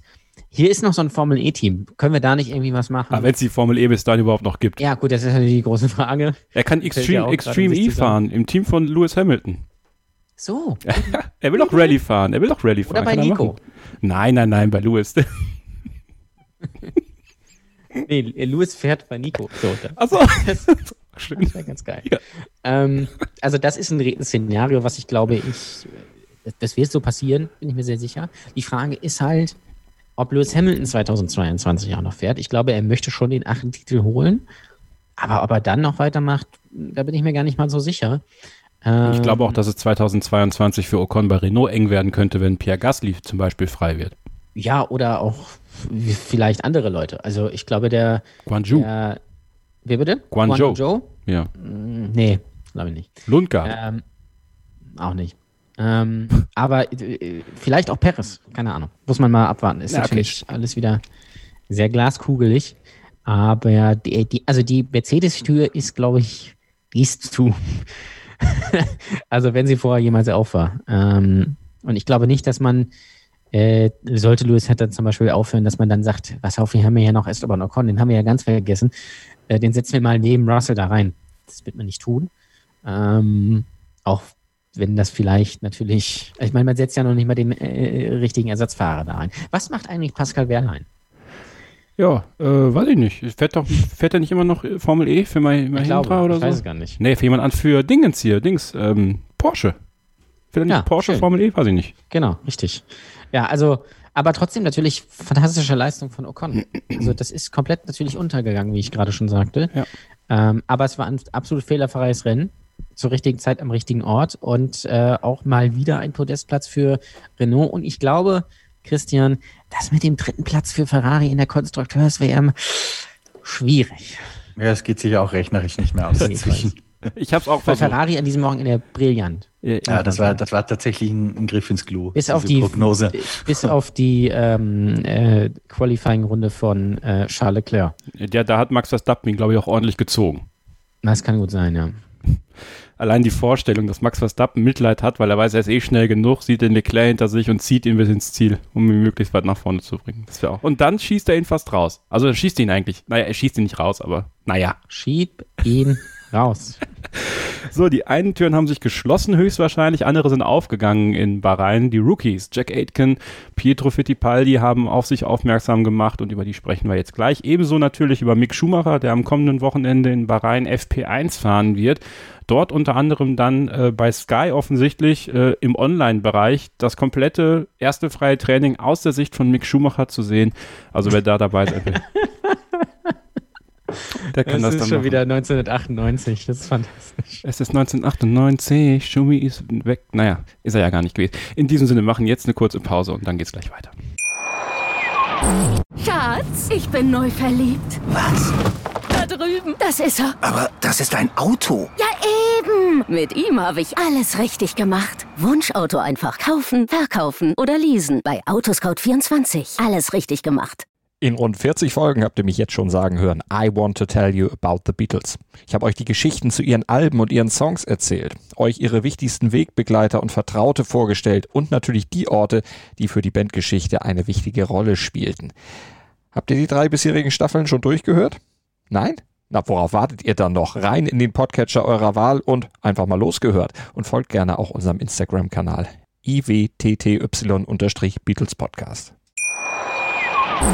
Ihr seid genau richtig, wenn ihr Starting Grid hört. Immer. Ja, und gerne auch bei iTunes abonnieren und äh, gerne auch mal eine 5-Sterne-Rezension dalassen. Das würde uns sehr freuen. Wir blicken zurück auf den großen Preis von Sakir, dem Outer Oval in Anführungsstrichen der Rennstrecke in Bahrain. Und da waren ja einige Rookies auch unterwegs am Wochenende, nämlich mit Jack Aitken bei Williams und Pietro Fittipaldi bei Haas 2, die bislang noch keinen Formel 1 äh, Renneinsatz hatten.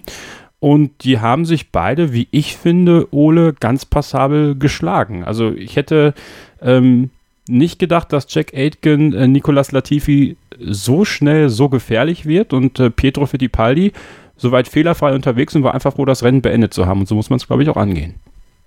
Ja, absolut. Wenn man schon über, äh, äh, über den Terrier, über äh, Jörg Rüssel spricht äh, und da sagt, ja, der kennt, das ist ja auch fantastisch, da sagt man, ja, der kennt ja das Auto nicht, das war immer viel zu klein und sowas. Ähm, es ist ja nicht, also Grund, vom Grundsatz her ist das ja nichts anderes als das, was er bei Williams hat. Nur ein bisschen schneller und mit mehr Grip. Wenn man Auto fahren kann, kann man das halt auch. Aber natürlich für Jack Aitken und vor allem für Pietro Fittipaldi, äh, Pietro Fittipaldi hat, glaube ich, äh, dieses Jahr ein oder zwei Rennen gefahren. Ähm, da reinzugehen, dann Formel 1 zu fahren und dann fehlerlos zu bleiben, natürlich letzter zu werden, aber gut, ähm, äh, und das Rennen zu beenden, das finde ich schon extrem bemerkenswert. Und wenn man über Josh Russell spricht, dann muss man, und das lobt, dann muss man eben das noch mehr loben, vielleicht sogar. Und auch von Jack Aitken, der ja diese Saison wirklich keine gute in, in der Formel 2 hatte mit Campos. Ähm, für den war das, äh, glaube ich, ein sehr guter äh, Auftritt, wo man dann mal wieder gesehen hat, ah, ich glaube, der, der kann schon was. Der ist ja auch nicht umsonst Williams äh, Ersatzfahrer. Hatte natürlich im, im Rennen diesen einen Fehler, wo er sich den Frontflügel abgefahren hat, was ja letztendlich dann dieses ganze äh, Chaos in Gang gesetzt hat. Aber ähm, ich glaube, das kann passieren. Äh, trotzdem war er auch im Rennen gut unterwegs und im Qualifying war er auch sehr nah an Latifi dran, was natürlich vielleicht auch ein bisschen noch mehr über Latifi aussagt. Ähm, also da wirklich Daumen hoch und äh, Pietro Fittipaldi auf jeden Fall bekommt ja die Chance nochmal am Wochenende, weil äh, Romain Grosjean ja in die Schweiz äh, zurück nach Hause geflogen ist, was glaube ich auch die richtige Entscheidung ist. Ähm, und von daher, das werden wahrscheinlich seine einzigen beiden Formel 1 Rennen bleiben, aber ähm, wenn er da einen guten Job macht, dann kann er sich für andere Rennserien empfehlen und dann zeigt das auch Haas, dass man da den richtigen genommen hat. Und das gleiche gilt auch für Jack Aitken bei Williams. Sollte es tatsächlich so sein, dass äh, Lewis Hamilton nicht fährt, wovon ich eigentlich ausgehe. Ja, so also oft wie ich bei Pietro Fittipaldi, äh, der Enkel von Emerson Fittipaldi gehört habe, dachte ich erst, es wäre Levin Öztunali, der Enkel von Uwe Seeler. Ja, das ist ein bisschen vergleichbar. ähm, ja, es ist, äh, war, finde ich, äh, ein gutes, äh, gutes Renndebüt für die beiden. Ich glaube, ganz schön ist es natürlich, oder ganz schön wäre es, Christian, wenn auch Jack Aitken äh, nochmal äh, die zweite Chance bekäme, weil ich glaube, es ist tatsächlich auch ein Wink mit dem Zaunfall für einen gewissen Mr. Latifi, äh, ja, der, finde ich, auch ähnlich in der Situation war wie Valtteri Bottas bei Mercedes. Eigentlich hätte er seinen Teamkollegen definitiver schlagen müssen und das ist tatsächlich nicht passiert. Du meinst, Latifi hätte Aitken schlagen müssen, so ja, habe ich das richtig ja, ja. verstanden? Ja, ja, absolut. Eindrucksvoller Gut, wobei, Ja, wobei Latifi natürlich jetzt auch nicht im Verdacht steht, dass er die Rekorde von Lewis Hamilton angreifen wird. Stimmt. Also von, von daher würde ich die, die Kirche ein bisschen im Dorf lassen. Aber ja, Aitken hat das schon ganz gut gemacht, weil im Qualifying, wenn er die Runde, da hat er einen Fehler gehabt, ganz in der letzten Kurve drin. Ohne diesen Fehler wäre er wahrscheinlich vor ihm gelegen. Er war auch in den Runden äh, davor im Q1 auch jeweils vor Niki Latifi. Die sind ja insgesamt, glaube ich, drei gefahren. Ähm, kann man jetzt natürlich von beiden Seiten sehen. Einerseits könnte man sagen, darf Latifi nicht passieren. Andererseits kann man sagen, von Aitken ganz gut. Also ja, bin nicht sicher, was da überwiegt. Aber auf jeden Fall hat Aitken das im Verhältnis nicht so schlecht gemacht. Dass er natürlich nicht super reif ist, hat man dann gesehen an der Situation, die ja. auch das Rennen, den Verlauf des Rennens ja sehr beeinflusst hat. Nochmal in der letzten Kurve. Also da haben ja ein paar, auch Alexander Elbern übrigens einen Unfall gehabt. Also ja, war okay. Ja. Ähm, aber war jetzt nicht nicht so, äh, dass man sagt, das war jetzt Schumacher-esk. Nein, aber ne, man muss es immer, glaube ich, anhand dessen sehen, was ja. man da auch bekommt und was Richtig. man, was man unter, unter seinem Arsch hat sozusagen. Und also mich hat Edken ehrlich gesagt positiv überrascht. Ja, ich hätte ihm das nicht zugetraut. Nee, ich äh, absolut auch gar nicht. Der hatte zwar letztes Jahr natürlich ein ganz gutes Jahr, da hat er aber noch, da war er noch in einem Team in der Formel 2, da hat er, glaube ich, auch ein, zwei Rennen gewonnen. War er da nicht sogar noch Renault äh, Academy Driver? Äh, ich glaube ja. Ähm, und diese Saison hat er ja nicht wirklich was gezeigt oder zeigen können, wie auch immer. Und in dem Verhältnis war das schon eine extrem, extrem gute Leistung. Äh, ich glaube nicht, dass er langfristig für, für die Formel 1 reichen wird, aber darum geht es ja auch nicht. Man muss sich ja auch, ich meine, da gibt es nur 20 Plätze und das ist ja auch nicht so wie früher, dass da an dem einen Wochenende fährt da Johnny Herbert und an dem einen fährt da dann äh, Martin Brundle und der wechselt aber nächstes Jahr das Team und dann äh, kommt da irgendwie Giovanni Lavaggi und keine Ahnung was. ähm, sondern die mittlerweile gibt es ja langfristig Verträge und äh, Driver Academies und man ist an Hersteller gebunden und so weiter. Also die Plätze sind sehr, sehr gering und sehr lang verteilt. Aber man empfiehlt sich natürlich auch mit solchen Auftritten für andere Rennserien wie die Formel E oder die WEC oder ähm, äh, IndyCar oder was weiß ich was. Und wenn man da ein gutes Ergebnis zeigt, ähm, dann ist es auf jeden Fall sehr viel wert. Und natürlich auch Selbstvertrauen, gerade dann für nächstes Jahr für die neue Formel 2 Saison, die ja dann auch nicht unbedingt einfacher wird mit den Boogies, die danach kommen. Das stimmt, absolut. Äh, Formel 2 ist ein gutes Stichwort. Kommen wir zu Mick Schumacher, der, wie gesagt, am Freitag, am Freitag äh, für Haas das erste freie Training fahren wird. Fand ich schön. Äh, Roger Benoit, ein geschätzter Kollege, ähm, titelt in seinem Beitrag für die Blick äh, Feuerfrei für 90 Minuten Schumi gegen Kubica. Das ist auch gut, weil Robert Kubica darf ja wieder fahren. Grüße bitte. Äh, übrigens, das hat Christian sehr schön, äh, sehr schön gesagt. Bei äh, Twitter war es, glaube ich, am Wochenende. George Russell hat vor allem gezeigt, wie gut Robert Kubica eigentlich war. Absolut, das stimmt. Das ist vollkommen richtig. Ja, finde find ich im, im Nachhinein. Haben wir öfter im Podcast besprochen, wenn ihr euch erinnern könnt. Ja. Dass wir immer gesagt haben, man, man kann sich noch nicht so sicher sein, ist Kubica jetzt so schlecht oder, oder Russell so gut und Kubica eigentlich damit auch ganz okay. Ähm, ich glaube, die Antwort haben wir in, in Bahrain erhalten. Haben wir, auf jeden Fall. Bin ich voll bei dir. Also da muss ich auch dran denken.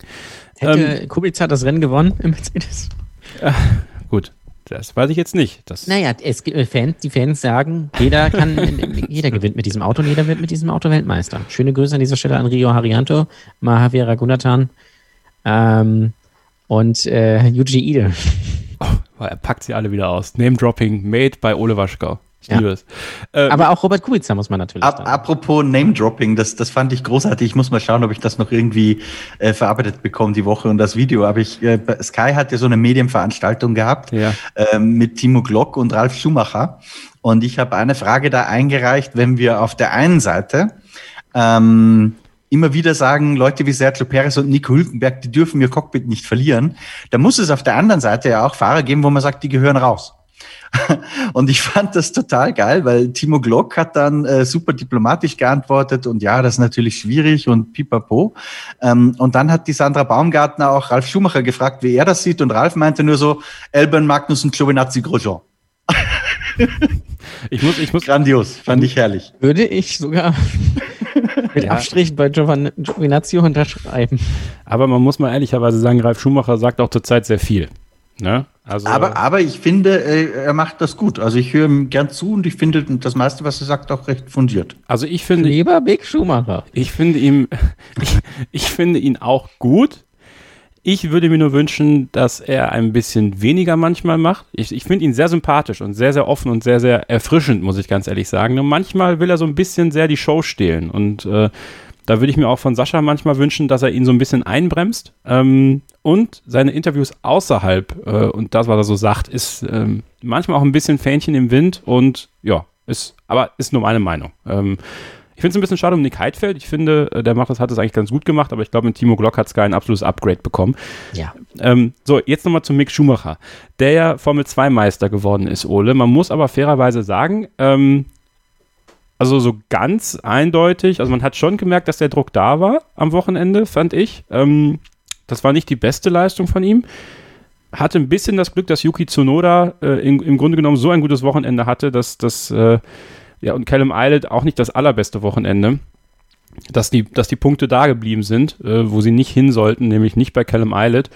Ähm, ich habe es gesagt, er ist verdient Formel 2 Meister geworden. Das kann man, glaube ich, festhalten. Aber er muss sich für die Formel 1 dann äh, doch noch steigern. Aber das finde ich eigentlich auch ganz gut, dass er da jetzt nicht als Überflieger reinkommt. Ja, aber das musst du ja eigentlich immer, wenn du nicht Charles Leclerc heißt oder ähm, Max Verstappen, der in die Formel 2 gefahren ist, aber äh, versteht, glaube ich, was ich meine. Ähm, es war natürlich nicht der rühmlichste Auftritt und äh, zur Meisterschaft, ähm, den es je gegeben hat. Ähm, der hatte nicht Glück, dass Yuki Tsunoda die Punkte für Callum Eilert weggenommen hat, sondern er hatte Glück, dass Yuki Tsunoda in Bahrain davor ein schlechtes Wochenende hatte. Sonst wäre wahrscheinlich Yuki Tsunoda ähm, äh, Formel 2 Meister geworden. Aber gerade das Hauptrennen von Platz 18 auf Platz 6 war eine extrem gute Leistung und extrem wichtig für dann die Meisterschaft. Ähm, Qualifying war boah, nicht so gut. mit dem Unfall dann auch. Ähm, und äh, auch das Sprintrennen, da hat er alles versucht, aber äh, ist ein bisschen zu sehr auf die Bremse gestiegen. Ähm, hatte dann natürlich, aber vielleicht war das auch dann können, ich weiß es nicht, dadurch, dass er natürlich äh, Callum Eilert äh, so lange hinter sich gehalten hat, dass dann eben die Reifen von Callum Eilert eingebrochen sind und er dann außerhalb der Punkte war und Mick so äh, die Meisterschaft holen konnte. Ähm, aber insgesamt natürlich, wenn man die Saison betrachtet, ist er einfach der konstanteste Fahrer gewesen. Nicht unbedingt immer der schnellste, aber dann da, wenn es drauf ankommt, mit sehr guten Starts und sehr gutem Reifenmanagement und deswegen auch natürlich verdienter Formel 2 Meister. Äh, ich bin sehr gespannt, was er in der Formel 1 äh, machen kann. Ich glaube, ein, ich glaube, das ist ein bisschen auch wie bei seinem Vater. Das Talent hat er nicht im, äh, zu, im ersten Ansatz, ist nicht unbedingt so unfassbar krass wie bei anderen. eben wie Verstappen, Leclerc, Russell. Ähm, und ich glaube aber, dass er, das hat er jetzt in, in der Formel 2 gezeigt, Formel 3 und auch in der Formel 4, dass er durch konzentriertes Arbeiten ähm, äh, durchaus in der Lage ist, äh, competitive da mitzufahren. Wir wissen aber natürlich auch, er braucht immer zwei Jahre, deswegen muss man das nächste Jahr mal, glaube ich, äh, gesondert betrachten. Ist, glaube ich, ganz gut, dass er Nikita Mazepin als äh, Teamkollegen hat. Das sollte dann nicht allzu schwer sein, beziehungsweise nicht allzu groß, ähm, was Druck angeht, im Gegensatz zu zum Beispiel, wenn es Kimi Räikkönen gewesen wäre. Und bin ich sehr gespannt drauf. Ich glaube, der wird seinen Weg gehen. Ich kann mir nicht vorstellen, dass er mal Weltmeister wird, aber das muss er auch nicht. Glaube ich auch. Man muss ihm die Zeit geben. Er hat Disziplin, er hat diesen Arbeitswillen, den sein Vater auch hatte. Und ich glaube, er hat dass die Kette er sich von da, seinem Vater. Ja, das war auch schön. Diese Kette, ne? Sie ist wieder aufgelegt, Ja. ist wieder da. Ähm, Finde ich aber gut. Also ich, ich mag Mick Schumacher sehr, muss ich ganz ehrlich sagen. Und äh, ich glaube, dass wenn man ihn so ein bisschen machen lässt, ich meine, natürlich wird auch Sky nächstes Jahr sehr viel Augenmerk auf ihn, auf ihn legen, ist natürlich auch ein guter Treiber, ich denke. Ähm, aber ich finde, alle tun gut daran, den Druck da ein bisschen rauszunehmen. Und ähm, vielleicht auch das Stück weniger Interesse daran zu legen und weniger mediale Aufmerksamkeit. Ich weiß, dass es schwer ist, aber ähm, dann nicht alles, was vielleicht schief läuft, dann auf die Goldwaage zu legen, ständig Vergleiche zu suchen zu Michael, auch wenn es natürlich sehr prominent ist. Ähm, aber da würde ich mir so ein bisschen den Schritt zurück wünschen und dem Jungen die Möglichkeit geben, sich zu entfalten. Der große Preis von Abu Dhabi steht an am Wochenende. Und ähm, ja, ich glaube, es macht jetzt wenig Sinn, wenn wir jetzt ganz groß darauf hinausblicken. Ich meine, klar, es geht noch um Platz 3 in der Konstrukteurswertung. Was ich jetzt aber gerne machen würde, ist ganz kurz über die Fahrer zu sprechen, die wir verabschieden am Wochenende. Ähm, Dani Kiert. ja, ist auch dabei tatsächlich, obwohl da ja noch nicht alles fix ist. Aber eben auch Romain Grosjean und Kevin Magnussen. Christian, ähm, deren Karriere in der Formel 1 äh, höchstwahrscheinlich komplett vorbei ist, äh, auch für Daniel Quiert wird es ja eng. Ähm, ich finde, die Formel 1 verliert mit den beiden auf jeden Fall Typen. Das kann man so festhalten. Zwei sehr talentierte Fahrer, die ihre Erfolgsmomente hatten, die auch sehr erfolgreich waren, ähm, aber die jetzt am Ende, finde ich, so einen Abschied bekommen. Romain Grosjean natürlich dieser, dieser tragische Abschied, muss man da eigentlich sagen. Obwohl es auch ein heldenhafter Abschied ist, er hat es ja auch in seine, in seine Instagram-Bio gepackt. Äh, Und Kevin Magnussen, der ja so ein bisschen ähm, ja, unterm Radar, muss man fast sagen, aus der Formel 1 verschwindet, in die IMSA-Serie wechseln wird. Ähm, was bleibt für dich äh, von Grosjean und Magnussen am Ende hängen, wenn man jetzt dieses letzte Rennen beendet von den beiden? Ähm, dass das Formel-1-Fahrer waren mit einem gewissen Maß an Talent, wie es aber schon ganz viele in der Vergangenheit gegeben hat und ja, nichts Besonderes, jetzt mal ganz böse gesagt, ja. Ähm, ja, Fahrer hören halt auf in der Formel 1 und äh, Roman Grosjean hat jetzt ein, er kriegt ja möglicherweise noch einen Abschied im Mercedes, Toto Wolf hat ihm das ja schon angeboten. Das glaube ich nicht. Ich glaube schon. Äh, Ich, ich habe das Gefühl, dass ich das ein bisschen getriggert habe, weil ich habe die Frage gestellt und dann musste man irgendwie nicht antworten drauf sozusagen. Ich glaube aber, dass die hinterher gemerkt haben, weil die Geschichte ziemliche Wellen geschlagen hat, dass es eine echt schöne PR-Nummer wäre für alle. Also das äh, kann ich mir schon vorstellen. Natürlich nicht mit dem aktuellen Auto, ja, aber mit dem 218er können, können alle nur gewinnen dabei. Ähm, wäre eine schöne Geschichte zum Abschied ihn. Ansonsten, was bleibt von denen? Äh, weiß ich nicht. Ähm, so nachhaltig verändert haben sie die Formel 1 jetzt nicht, ehrlich gesagt. Ich finde, von Kevin Magnussen, Ole, bleibt so in gewisser Weise eine Entwicklung, die ich sehr äh, interessant finde. Also bei McLaren vielleicht ein Stück zu früh reingekommen, muss man, glaube ich, im Nachhinein sagen. Ähm, hat sich auch öfter mal in der Wortwahl vergriffen bei Interviews, äh, war aber irgendwie ein Typ, auch wenn er hier öfter mal sein Fett wegbekommen hat, finde ich, ist er irgendwie diese Saison nochmal richtig sympathisch geworden, auch in seiner Außendarstellung. Er ist ein bisschen ruhiger geworden, hat sich da ein bisschen zurückgenommen und ja, aus dem Haas so viel rausgeholt, wie man aus dem Haas halt rausholen konnte. Romain Grosjean, äh, die wilde Phase, wir erinnern uns, äh, als er auch seine Sperre hatte, dann äh, die gute Zeit bei Lotus, äh, die er ja auch hatte, wo er Podien gefeiert hat, beide ja auf dem Podium gelandet. Das, was äh, zum Beispiel, ja, man muss es da anbringen, Nico Hülkenberg nicht geschafft hat, haben die beiden geschafft. Aber übrigens bei diesem Rennen auch nicht aufs Podium gefahren. Vermutlich. Aber ähm, ich finde schon, dass die, dass die Formel 1, also dass sie durchaus auch einen gewissen Stempel für diese Generation mit aufgedrückt haben. Zumindest haben sie äh, für Stories waren sie auch immer gut. Also auf jeden Fall Romain Grosjean. Kevin Magnussen glaube ich nicht so. Auch ja, für Stories war der immer gut oder auch für, Kontroverse fällt mir natürlich schon ein ja, bei, genau. bei Magnussen. Und mir fällt äh, der der Unfall äh, in Eau Rouge ein mit dem furchtbaren Renault. Boah, ja, da, boah, grausamer Unfall. Böse. Da, da gab es natürlich auch eine, eine ganz harte Situation, weil du gerade die Unfälle ansprichst. Ole, in seiner ersten äh, Zoom-Medienrunde, da hat mein ehemaliger Kollege Dieter Renken, ähm, ich war Ian Parks von, äh, ich weiß gar nicht, für wen der jetzt schreibt, ich glaube für die New York Times hat direkt nur den Kopf geschüttelt, aber Dieter äh, ist halt einer, wo ich sag mal noch der alten Schule der dann auch keinen Respekt davor hat, die unangenehmen Fragen zu stellen ähm, und hier vielleicht auch tatsächlich ein bisschen den Bogen überzogen hat, weil er hat Romain Grosjean direkt gefragt, also alles, alle waren völlig gelähmt und hatten Gänsehaut von der Geschichte, die er erzählt und dann, als Dieter seine erste Frage stellen durfte, äh, kam direkt, ja, lieber Romain, du machst ja doppelt so viele Unfälle wie alle anderen äh, in den ersten Runden, das ist statistisch sozusagen erwiesen. Entschuldigung. Und ähm, der Unfall war ja auch deine Schuld. Also wie siehst du das irgendwie? So war die Frageformulierung. Ja. Entschuldigung, Entschuldigung, Entschuldigung. Jetzt habe ich irgendwie gerade einen Kloß im Hals. Macht nichts. So, und äh, Grosjean hat das dann aber super weggelächelt, finde ich, und sagt so, hier, ich bin wieder da und Dieter Renken, der Sniper, legt schon das Gewehr an. So also das hat er sehr, sehr souverän gemacht, finde ich. Ach, schön. Ja. Ähm, ja, bei Romain Grosjean ähm, finde ich, dass er schon natürlich jetzt die, gerade die letzten beiden Jahre waren ja sehr durchwachsen mit Haas, aber alle die, die ähm, 2012 und besonders 2013 bei Lotus, das war extrem gut. Oder natürlich auch das, äh, das erste Rennen für Haas, damals direkt in die ja. Punkte in Australien. Äh, und bei, in Bahrain war er dann ja auch, glaube ich, nochmal sogar ein bisschen besser.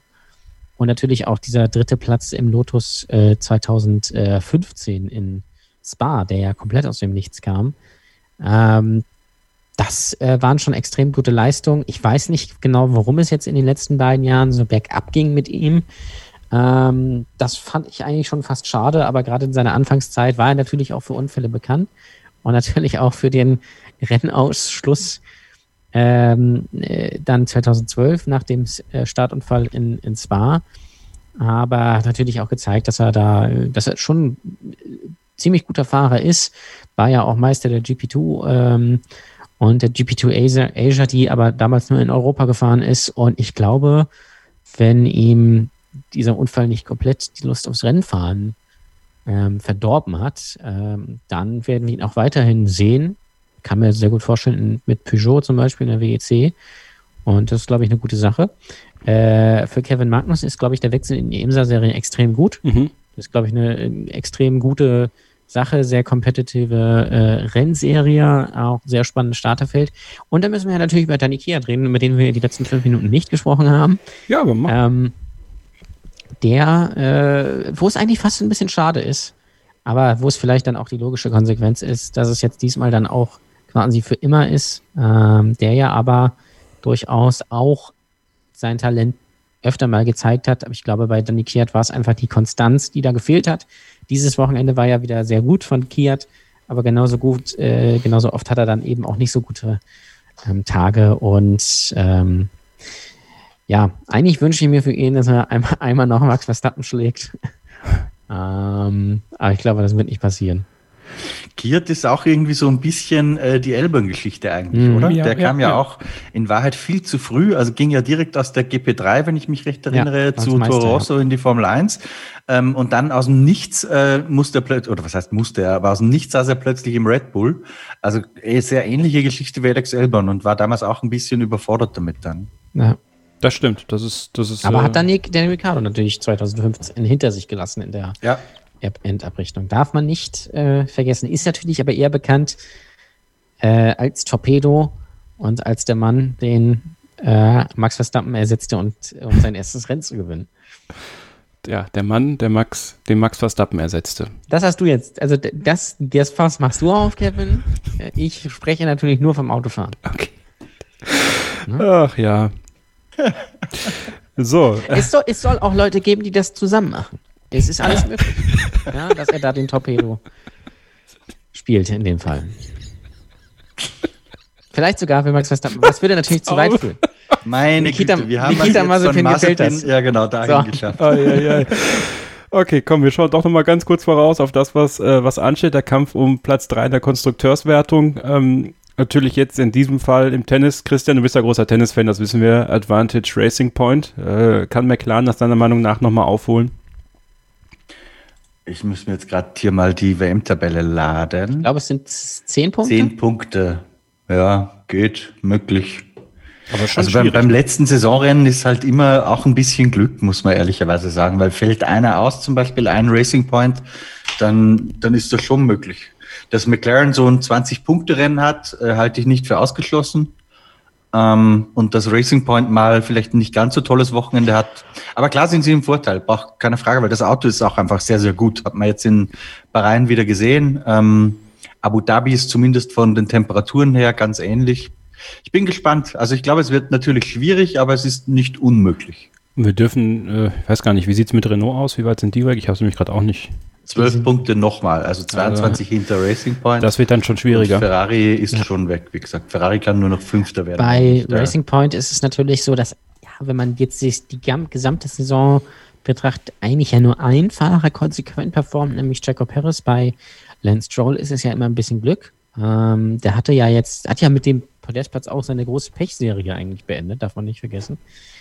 Und bei McLaren ist es ja eigentlich so, äh, Carlos Sainz übrigens auch wieder Vierter, darf man nicht, darf man genau. nicht vergessen, ja. ähm, dass die natürlich eigentlich mit beiden Fahrern konstant sind. Deswegen ist das, glaube ich, noch nicht ganz durch, auch wenn natürlich der Vorteil bei Racing Point liegt, das ist klar.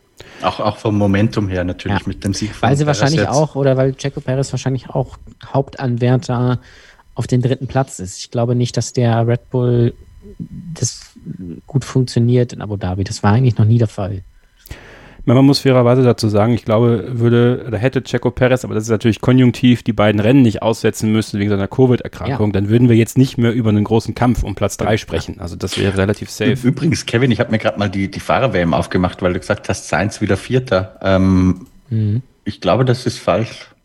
Er, er meinte Vierter im Rennen. Im Rennen. Ach so, okay, Entschuldigung. Ja, ja alles klar. In der, okay. in der Fahrer-WM Fahrer natürlich also. nicht. Da ist Checo Perez Vierter, was man auch ja, richtig. nicht vergessen darf. Ne?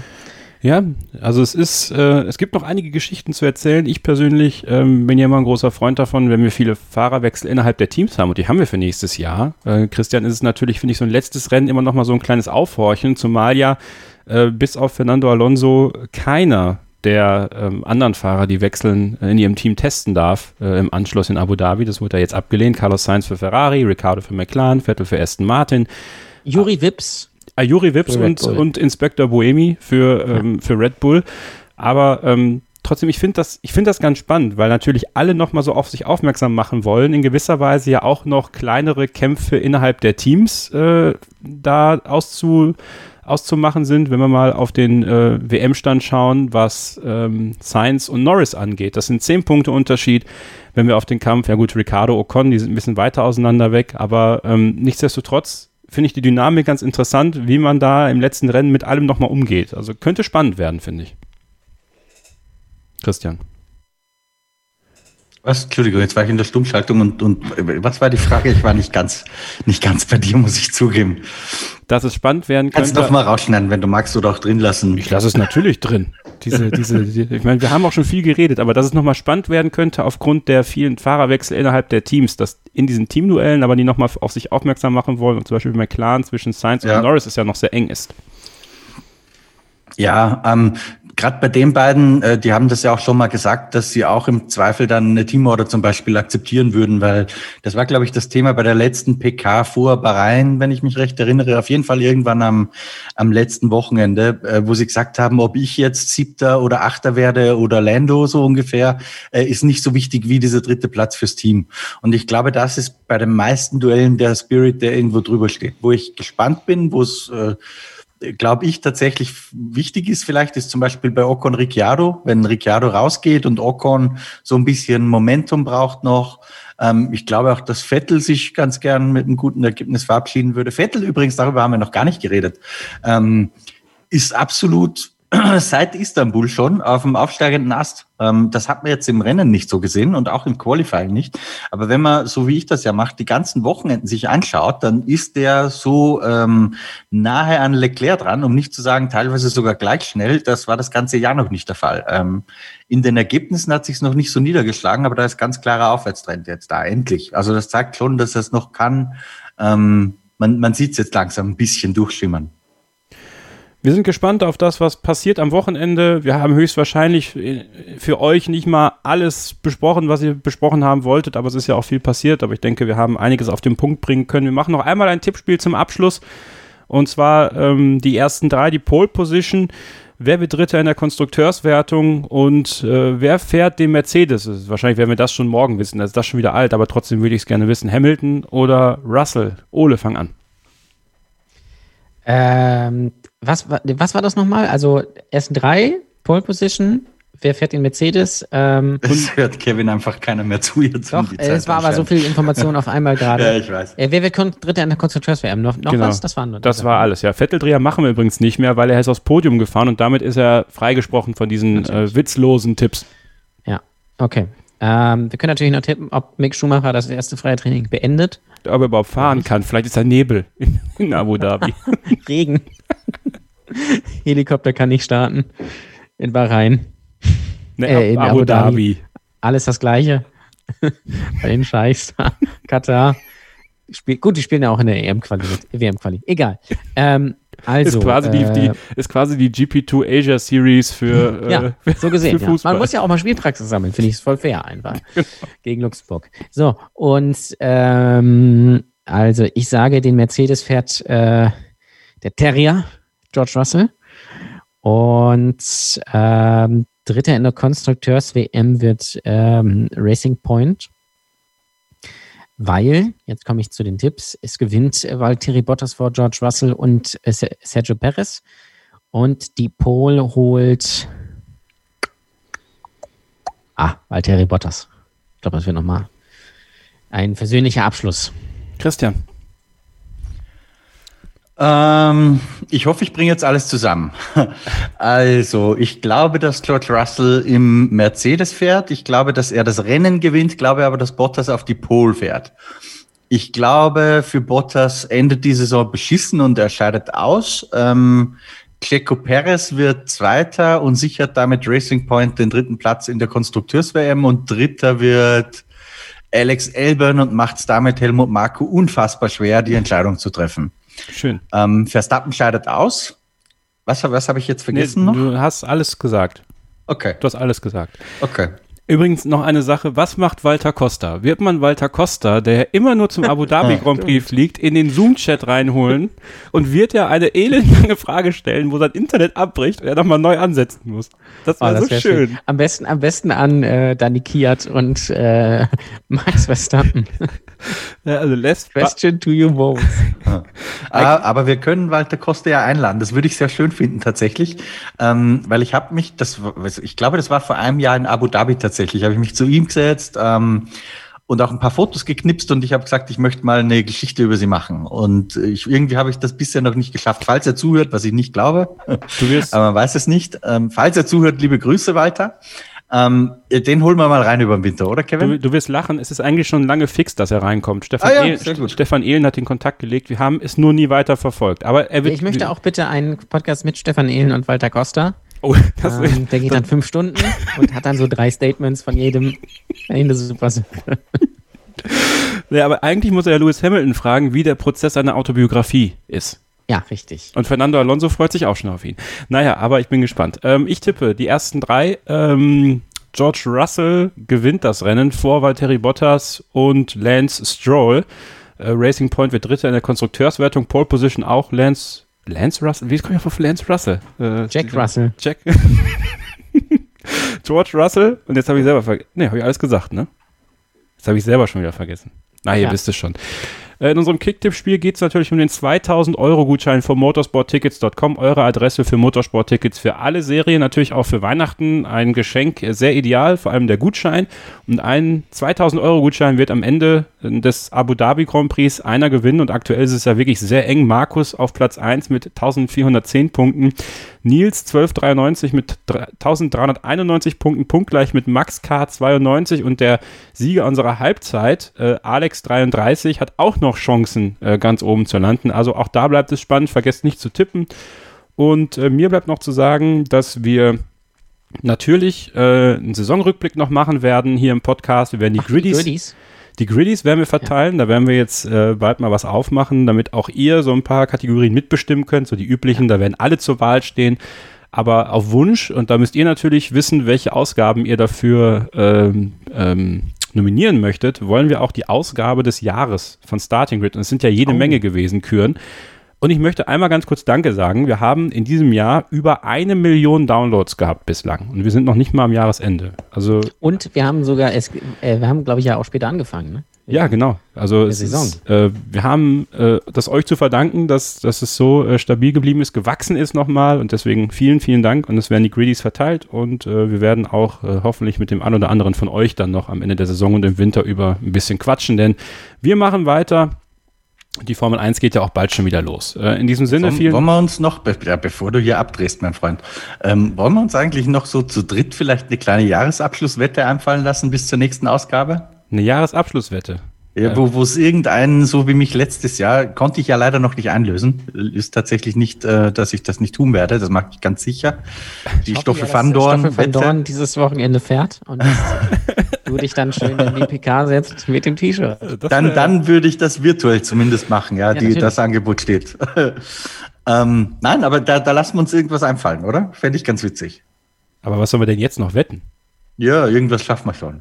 Ah, du meinst für nächstes Jahr oder meinst du noch für dieses Jahr? Nö, nö, für dieses Jahr, für den Winter oder keine Ahnung.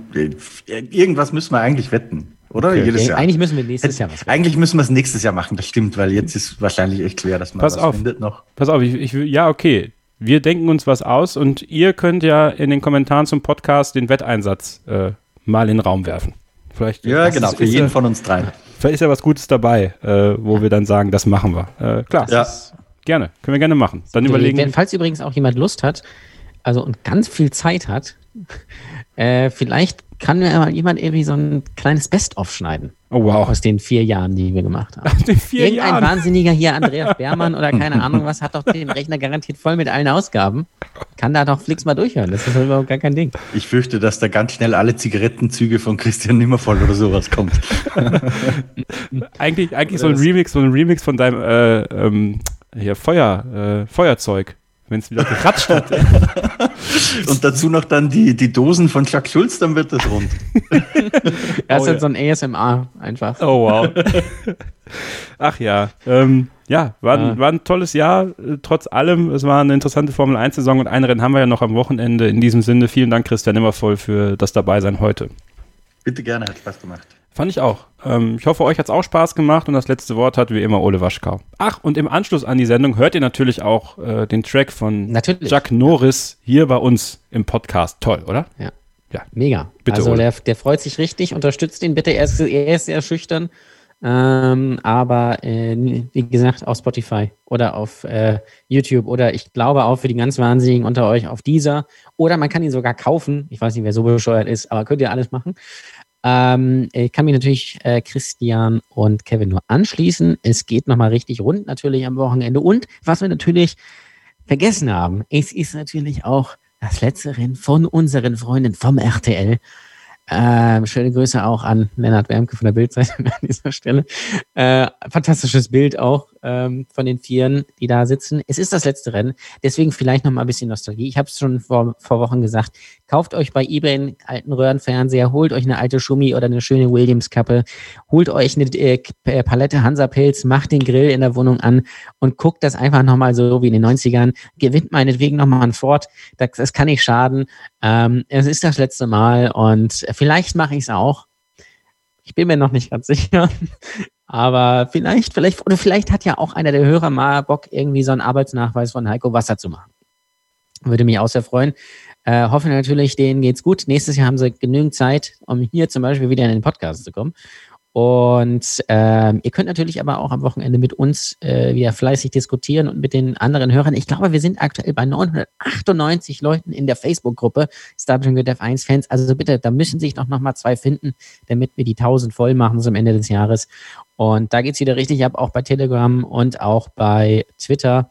Und da würde ich mich sehr freuen, wenn ihr dabei seid. Und ansonsten reden wir äh, in der nächsten Woche über einen dominanten Startzielsieg von Lewis Hamilton beim großen Preis von Abu Dhabi. Da freue ich mich sehr drauf. Und bis dahin gilt natürlich wie immer nur eins: Keep Racing. 1,5. Trolli und Ralf Schumacher fahren 33,6 und voll! Villeneuve!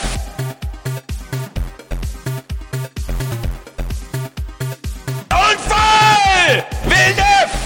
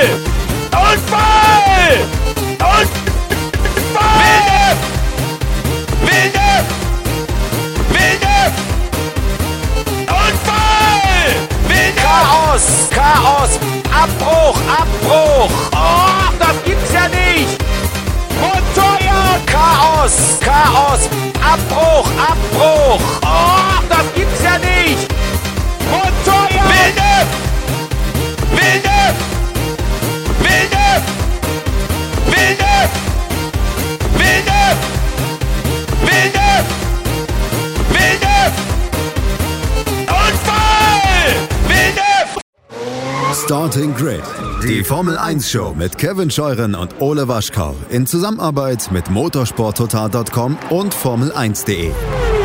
Keep racing. Auf meinsportpodcast.de.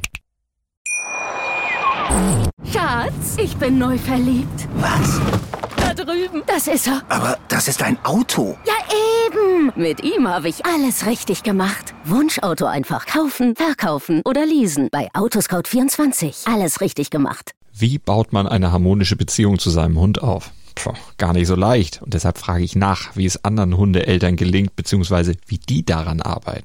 Bei Iswas Dog reden wir dann drüber. Alle 14 Tage neu mit mir, Malte Asmus und unserer Expertin für eine harmonische Mensch-Hund-Beziehung, Melanie Lippisch. Ist was, Dog? Mit Malte Asmus. Überall, wo es Podcasts gibt.